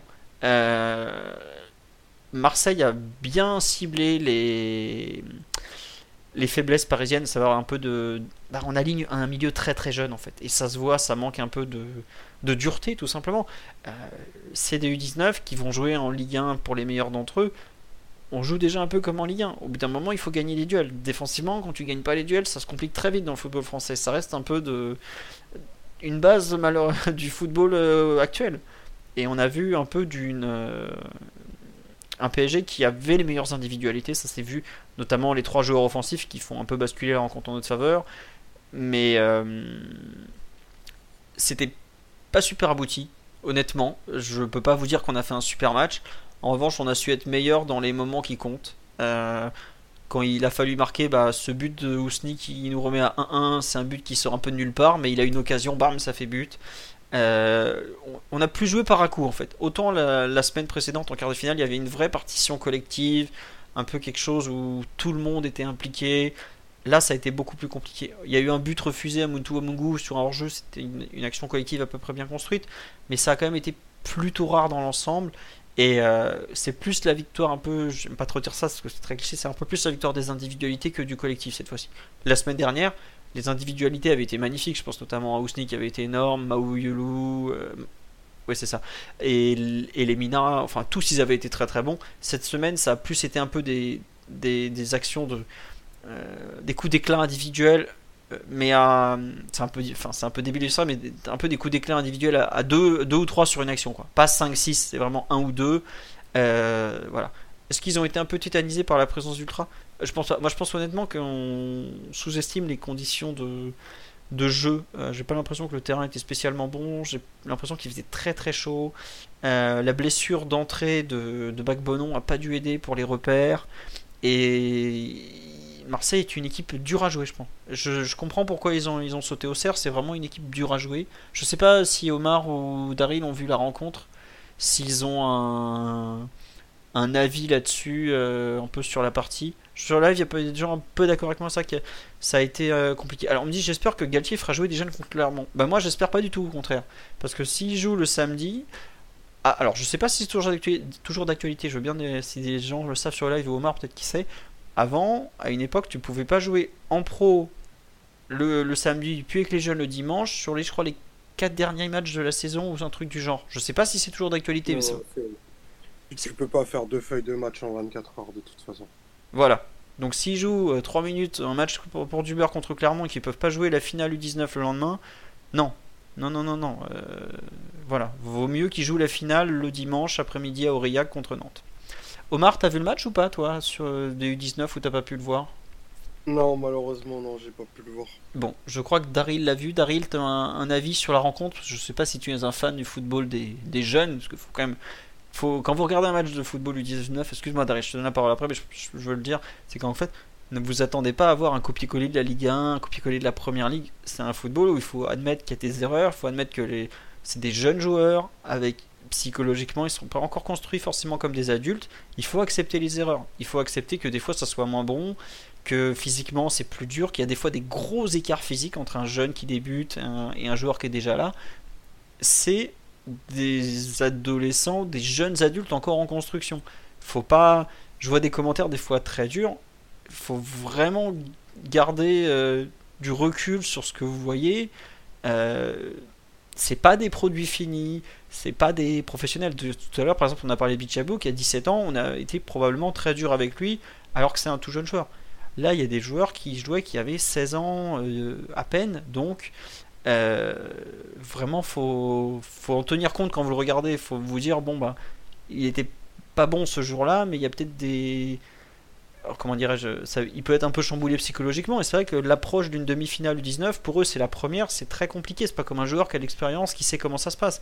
Euh, jouer dans des grands stades du public, sur terrain neutre, euh, tout ça, c'est compliqué. Après, ils ont un, peu d'expérience dans la Youth League, mais voilà. C'est pas des produits tout court, évidemment, mais ce que je veux dire quand je te dis que c'est pas des produits finis, c'est faut pas imaginer que le joueur ne, ne changera pas ou ne, va pas évoluer, tout ça, quoi. C'est plus dans ce, là, dans ce délire-là que je le dis. Enfin, de- pas dans, dans, dans cette optique-là, plutôt. Daryl, enfin à ton tour. Sur euh, ton avis un peu sur le match que tu as pu voir, ce qui t'a plu, pas plu, euh, je, te laisse la parole. Ouais, ouais, bah non, bah j'ai trouvé le, match plutôt sympa. Donc, j'ai, bah, déjà, euh, pour contextualiser, j'ai regardé donc, quelques matchs de, de, de U19 cette saison, euh, bah, notamment en. Euh, et donc, euh, bon, je je suis pas du tout expert du football des jeunes, hein, mais voilà, j'ai vu quelques matchs. Et euh, bah, tu as parlé tout à l'heure de, la différence physique euh, euh, entre nos, joueurs et, ceux de Marseille. C'est vrai que c'était assez frappant. C'était vraiment plus grand, plus costaud que, les joueurs du PSG. Et donc, oui, au, au- au niveau du, déroulé de la rencontre, on a, en, première mi-temps, en gros, il y a eu donc, deux grosses occasions marseillaises, bah, donc le, but, et juste après, une, une énorme occasion où, en fait, bah, si l'attaquant la décale à son partenaire, je pense que c'est but. Et euh, bon, en fait, euh, il, y a une frappe un peu molle et bon, le gardien fait l'arrêt. Et euh, après ça, en fait, il y a, eu, ils ont, ils ont pas, je crois que, je me rappelle pas de, de tirs de leur part, d'occasions vraiment dangereuses euh, en première mi-temps, mais c'était plutôt côté PSG. Et donc il y a, eu, c'est Lemina en fait qui s'est vraiment illustré sur, sur la partie. Bah, déjà, le, le, le but de, de, de, de l'égalisation vient, vient d'une différence individuelle de sa part. Et il a fait beaucoup de, différences euh, sur son côté, je le trouve vraiment impressionnant. Euh, il a montré vraiment énormément de personnalité, euh, beaucoup d'allant. euh, C'était, euh, je l'a- je l'avais pas vu dans les dans les, les matchs que j'avais pu voir précédemment, je l'avais je l'avais pas vu du tout à ce niveau. Et là, oui, c'était, euh, il a vraiment dévoré les Marseillais sur quasiment chaque prise de balle. euh, il, leur a tout fait contrôle de, but et après élimination, euh, contrôle orienté. euh, deux, deux de gagner. c'était un, festival. Et, et Ousni, bah, il faut forcément citer parce que bah, il, met les, met les deux buts. Donc celui de, l'égalisation après un décalage de Lemina et, et, le but de la victoire où bah, voilà, comme tu l'as décrit, un, mauvais alignement. euh, en toute fin de match, voilà, passe dans la profondeur de Garbi, il élimine et il finit. Donc voilà, une, prestation ouais, où vraiment on a vu les, individualités du PSG, quelques individualités s'illustrer, plus qu'une une vraie continuité au niveau du, jeu collectif. Mais voilà, c'était une rencontre plutôt équilibrée en première mi-temps et après plutôt dominée par Marseille en deuxième, on a été, plus, on était vraiment en danger et je pense qu'ils ont été vraiment très pénalisés par par les, les, les, arrêts de jeu. Euh, il y, y, a eu beaucoup d'arrêts de jeu. C'était beaucoup de blessures en fait. Ouais. ouais, il y a eu trois blessures, je crois, de, de, joueurs marseillais. Ils perdent trois titulaires sur blessure et c'est trois joueurs importants pour eux en plus, ouais. Ouais, donc ouais, trois, trois euh, blessures chez eux. Euh, chez nous, il y a eu aussi des, des petits pépins. Bah, Ousni, à un moment, je sais pas, je sais pas si c'était des a eu, ouais. Mais c'est là où je vous dis que les conditions de jeu ont probablement beaucoup influé sur la qualité générale du match, c'est qu'on a vu énormément de joueurs euh, complètement euh, avoir du mal à finir la première mi-temps déjà. Euh, les, pauses fraîcheurs, ils, ils, avaient vraiment très très soif, ça se voyait. 3 ou 3, 4 bah, joueurs blessés au total, un parisien et 3 marseillais. Donc c'est pas anodin quand même sur une rencontre. C'est la première fois que je vois un match de jeunes avec 4 joueurs qui sortent sur blessure, honnêtement. même en pro, c'est rare, un 4 blessés dans un match, hein, je, vous laisse compter. Bon, il y a eu un célèbre PSG camp ça s'était passé, mais euh, c'est rare. Et euh, a Ousni a des crampes, je crois. Il me semble que Garbi en a aussi des crampes. Euh... Ouais, Garbi a des, Garbi a des crampes. Euh, bon, il, a, il, a, bon, il, a, il a, des crampes après l'égalisation, enfin après le pardon, après le but de la victoire quand, quand Marseille pousse en fin de match. bon, ces crampes-là, je ne sais pas si c'était si c'était pour gagner du temps ou si ou, ou, si c'était de, de, vraies crampes, mais euh, il y a aussi euh, bah, il y a Ethan, Ethan Mbappé qui a eu euh, qui, qui bah, il sort, il, je crois qu'il est sorti diminué. Enfin, je sais, sais pas s'il s'est blessé ou pas, mais il y a un moment où il me semble qu'il reste au sol un, un, certain temps et qu'il a qu'il a du mal à reprendre. Donc oui, beaucoup beaucoup de, de, de pépins physiques sur cette rencontre. Ouais, non, non, euh, tu, as raison, effectivement, beaucoup on me demande s'il y a eu des nouvelles de Sergio Rico sur live. non, non, je, rien, de, rien de bien nouveau depuis, depuis tout à l'heure. Donc voilà. Sur le, sur le, s'appelle, sur le match, il y a, pour moi, quand même, dans les. On, nous demande beaucoup qu'est-ce que euh, Ethan Mbappé a donné, par exemple. Euh, on dit Ethan est sorti pour être à l'heure à la soirée NFP. J'espère que c'est pas le cas. Euh, j'en doute pas mal aussi. Euh, Bon, il a, pas fait un super super match. Honnêtement, il y a, enfin pour moi le meilleur parisien est même bon forcément c'est Ousni parce qu'il met deux buts. Donc on peut pas dire que c'est pas le meilleur. C'est un joueur qui fait basculer une demi-finale de, championnat national comme ça. Il fait beaucoup avec pas grand chose parce qu'il a pas eu beaucoup de ballons dans la rencontre vu que le PSG, comme je vous disais, a beaucoup joué sur des transitions rapides, sur des, même des contres, il n'y a pas de honte, hein, je rencontre. Pour moi, le joueur le plus consistant de la rencontre, ça a été euh, Noah Lemina. Vraiment, ses, accélérations, ses coups de boutoir ont vraiment fait mal. Il est passeur décisif. Pour moi, il, y a une, il doit avoir un penalty qui, provoque tout seul. Euh, Fernandez Vélise en défense centrale a fait un bon match, notamment un, sauvetage important à la 85e. Euh, les quatre milieux, donc en comptant donc les deux axiaux et les deux pistons, pas fait un match euh, spécialement notable. Le jeune Elanache, côté droit, qui lui aussi est un 2006 ou 2007, a pas mal souffert physiquement au début de rencontre. Après, ça allait mieux. À gauche, Mutuamugu était intéressant sur quelques montées, mais on l'a pas beaucoup vu dans, le jeu, par exemple. Le, le fait qu'on voit assez peu les latéraux dans des phases offensives vous donne assez bien, euh, vous dit assez bien la façon dont on a attaqué de façon très très rapide. Donc le bloc n'avait même pas le temps de coulisser un peu ensemble, qu'on était déjà soit en train de perdre la balle, soit en train d'attaquer la surface adverse. Euh, on a beaucoup joué en transition rapide et c'est là, c'est vrai que dans ce genre de match comme ça où tu vas aller vite vers le but, bah, un joueur comme Noah Lemina qui a des jambes, qui a des, qui sait provoquer, qui sait, euh, qui sait euh, gagner des mètres tout simplement et c'est une vraie qualité. Hein. C'est pas du tout honteux de le dire. apparaît forcément plus en, et plus mis en valeur. Younes Elanash, donc le grand frère Elanash, on a, je crois qu'on a même le troisième petit frère qui est, au, club, si je ne me trompe pas, il est blessé en ce moment. Et pareil, on m'a demandé euh, Bagbema, qui était un milieu de terrain. Bah, Bagbema était euh, titulaire en tout début de saison, il s'est fait les croiser, si je ne me trompe pas, et euh, je, suis même pas sûr qu'il ait déjà repris l'entraînement. J'avoue que j'ai pas suivi, j'ai regardé la feuille de match, j'ai pas vu son nom, je peux aller chercher beaucoup plus loin. Voilà. Est-ce que vous avez d'autres questions à propos de cette euh, demi-finale U19 euh, N'hésitez pas. Euh, on nous dit euh, Lemina me rappelle un peu Gassama. Bah, on peut les comparer dans le sens où c'est des joueurs qui vont beaucoup percuter balle au pied. Après, Gassama avait peut-être euh, plus un, profil de joueur qui finirait vraiment avant-centre. Lemina, je pense qu'il jouera jamais avant-centre. Gassama est vraiment un attaquant. Je pense que dans l'idée, dans, sa tête, c'est un attaquant. Gassama, il va, percuter pour aller frapper au bout de l'action. Lemina, il, ira- il va percuter, mais il n'a pas forcément le, le but en directement dans la tête. Il va plus chercher à à donner la balle. Alors oui, non, c'est pas une question bête de savoir est-ce que les matchs de jeunes sont diffusés. Alors, ils sont pas diffusés quand c'est le championnat national, la saison régulière, ce qu'on appelle bah, la, phase où il y a les quatre groupes qui, font chacun leur truc. Ensuite, en Youth League, c'est diffusé. Alors, pratiquement tous les matchs sont diffusés. Puis ceux qui sont pas diffusés, vous pouvez trouver des streams. hein, y on va pas faire semblant, euh, quand c'est pas diffusé, bah, on fait ce qu'on peut. hein.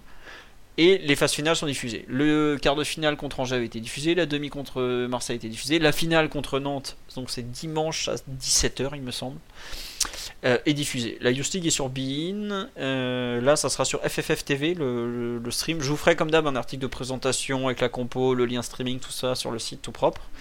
Euh, voilà, donc il n'y a pas de honte à dire. Et en théorie, vous pouvez trouver les matchs sur. euh, parfois, vous trouvez, il y a un, type connu, euh, c'est pas Paolo92 sur YouTube qui diffuse quelques-uns des matchs comme ça de des terrains d'Île-de-France ou si vous êtes abonné à des, euh, des comment dirais-je si vous avez l'immense chance d'avoir des les bases de données des, spécialistes du scouting, vous pouvez éventuellement récupérer les, les matchs si je me trompe pas. Voilà. Euh, il me semble que Nantes n'est pas. Non, Nantes était finaliste l'an dernier du championnat U19, même vainqueur, je crois, et ils sont encore finalistes cette saison. C'est vous dire qu'ils sont plutôt bons. Voilà. Alors, un avis sur Ugarte. Alors, on va vous donner euh, la version complète. Jordan, euh, que vous avez connu, était venu, qui était venu nous présenter Nuno Mendes, était bouillant pour vous en parler. On en parlera honnêtement plutôt la semaine prochaine, selon comment ça évolue. À cet instant, le joueur a l'air de privilégier Chelsea. Euh, le Sporting doit choisir entre les offres de Chelsea du PG qui se valent visiblement plus ou moins. Euh, ça sent pas très très très très très bon. Alors le PG est toujours dans la course, il va falloir euh, qu'on arrive à les, doubler. Je vous promets que s'il se rapproche vraiment ou qu'il signe, euh, vous aurez encore une heure de, de Jordan vous parlant de Ugarte sous toutes les coutures. Mais euh, il, avait, il avait été brillant pour nous parler de Nino. J'ai eu droit déjà à 10 minutes d'audio sur Ugarte le, jour où la rumeur est sortie. Mais en gros, c'est un très bon milieu de terrain. Déjà un, milieu de terrain très d'un bon niveau aujourd'hui pour lequel le, le- la capacité à aller très très très très haut est vraiment là. Mais en, en revanche, euh, il se demandait si c'était une, bonne chose aujourd'hui qu'il qu'il arrive au, au PSG dans ce PSG actuel. Voilà. Est-ce que ça vaut 60 millions d'euros? Sa réponse a été très simple. Si c'est pas le PSG qui veut les mettre, et ben ça sera Chelsea ou Liverpool. Donc voilà, si trois gros clubs sont prêts à les mettre, c'est probablement qu'il les, les vaut ou qu'il les vaudra très prochainement. Voilà. Après, euh, sur l'échelle Vitinha comme potentiel flop, eh oui, c'est un joueur qui joue au Portugal, qui a 22 ans, qui est jamais sorti de, du championnat portugais au niveau de l'Europe. Euh, non, c'est pas Jordan Vertus, c'est Jordan du Sporting. c'est pas tout à fait le même. Et euh, il y a forcément un risque, oui, mais sur tous les transferts de jeunes joueurs comme ça, il y a un risque. Faut... Euh, Aujourd'hui, à 60 millions d'euros, on n'a plus un milieu de terrain confirmé qui, qui est prêt à exploser. Donc, c'est aussi le marché des transferts qui est fait comme ça, où les jeunes joueurs valent très cher et les, et les vieux valent vraiment plus rien. Mais bon, le PSG veut, veut se relancer, donc voilà. Très neutre balle au pied. Alors, euh, oui et non de ce qu'il m'avait décrit, à savoir c'est un joueur qui effectivement n'a pas un jeu de passe spécialement brillant, mais en revanche qui a une vraie capacité à sortir du pressing avec la balle au pied. Donc voilà. Oui, Declan Rice qui joue qu'à West Ham, qui a jamais joué un match Ligue des Champions, est coté à plus de 100 millions et des fois c'est même pas des euros, c'est des pounds. Donc ça fait plutôt 110, 115. Daryl, Mathieu, Omar, euh, est-ce que vous voulez rajouter quelque chose sur Ugarte en vitesse? Puisque bon, j'ai pas grand chose de plus à dire. On fera une vidéo de. Pas une vidéo, une, une présentation complète. C'est beaucoup plus complète s'il signe. Euh, voilà. Alors, on me dit est-ce qu'il n'y a pas des milieux plus, euh, plus vieux à choper à ce tarif-là, genre Brozovic? Brozovic a refusé de venir au PSG l'an dernier quand il était en fin de contrat. Donc je pense que Brozovic ne viendra jamais au Paris Saint-Germain. euh, et puis bah, il a fait un autre choix. Mathieu, Daryl, Omar, sur Ugarte, vous voulez rajouter quelque chose? Vous l'avez très peu vu jouer? Parce que bon, on va pas faire semblant. Je crois pas que grand monde regarde le Sporting. Oui, Daryl? Ouais, non, bah moi je l'ai juste vu jouer une fois cette saison. Euh, c'était euh, c'était en Ligue Europa contre Arsenal. Et donc bon, voilà, je vais pas je vais pas parler du joueur alors que enfin, je l'ai très peu vu quoi. Voilà. Je sais juste qu'il je me rappelle juste qu'il avait pris un carton jaune et qu'il revenait de suspension. Voilà. Je crois même qu'il Et- prend un rouge hein, ce jour-là. Il prend deux jaunes et ça finit en rouge. hein. Ah, c'est possible, c'est possible. Ouais, il pr- je crois qu'il prend un rouge à la 115e et donc il est. Ah est- oui, oui, oui, oui. C'est possible qu'ils prennent un rouge. euh, ouais. Voilà. Il faudrait que je vérifie, mais ouais, voilà. Mais donc c'est la seule, c'est la seule fois euh, où je l'avais vu. euh, et donc voilà, c'est en tout cas en, en termes de profil, bah, ça a l'air plutôt intéressant et bien ciblé. Mais voilà, après le, le niveau du joueur, euh, comment il se projetterait euh, au PSG, ça, je, je sais pas. Bon, bah écoutez, euh, je vous avais toujours une photo de Noël et Mina en fond parce que j'arrive pas à trouver celle d'Ugarte, voilà. Euh, on nous parle d'un défenseur japonais qui pourrait venir. J'avoue. Ah euh, non, le coréen Kim. Mais alors les derniers échos de Kim côté Naples, c'est qu'il finira en Angleterre. Ah non, un dernier truc. On m'a demandé tout à l'heure des nouvelles côté rachat United, puisque c'est quand même un dossier qui concerne indirectement le PSG.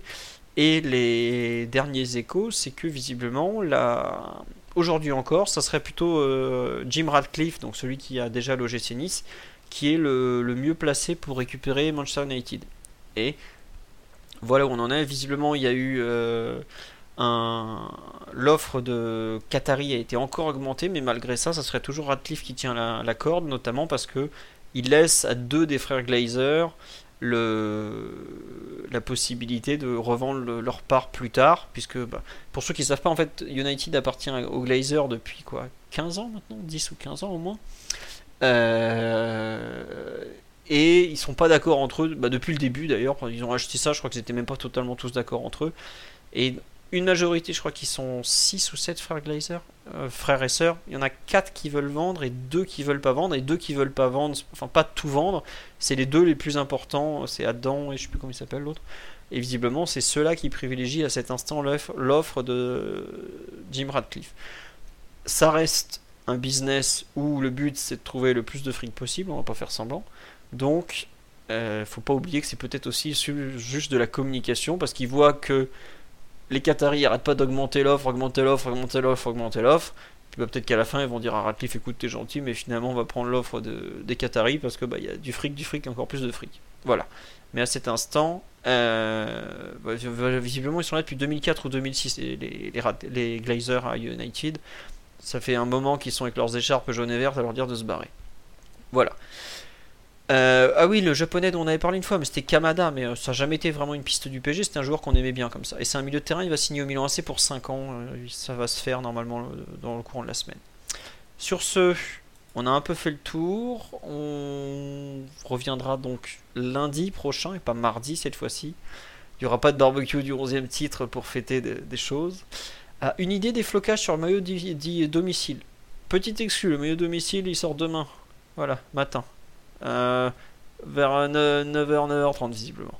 Donc vous, vous pourrez voir. Et de mémoire, si je me trompe pas, le flocage sera rouge sur le maillot domicile. C'est à confirmer, il sera rouge. Et les chaussettes sont bleues.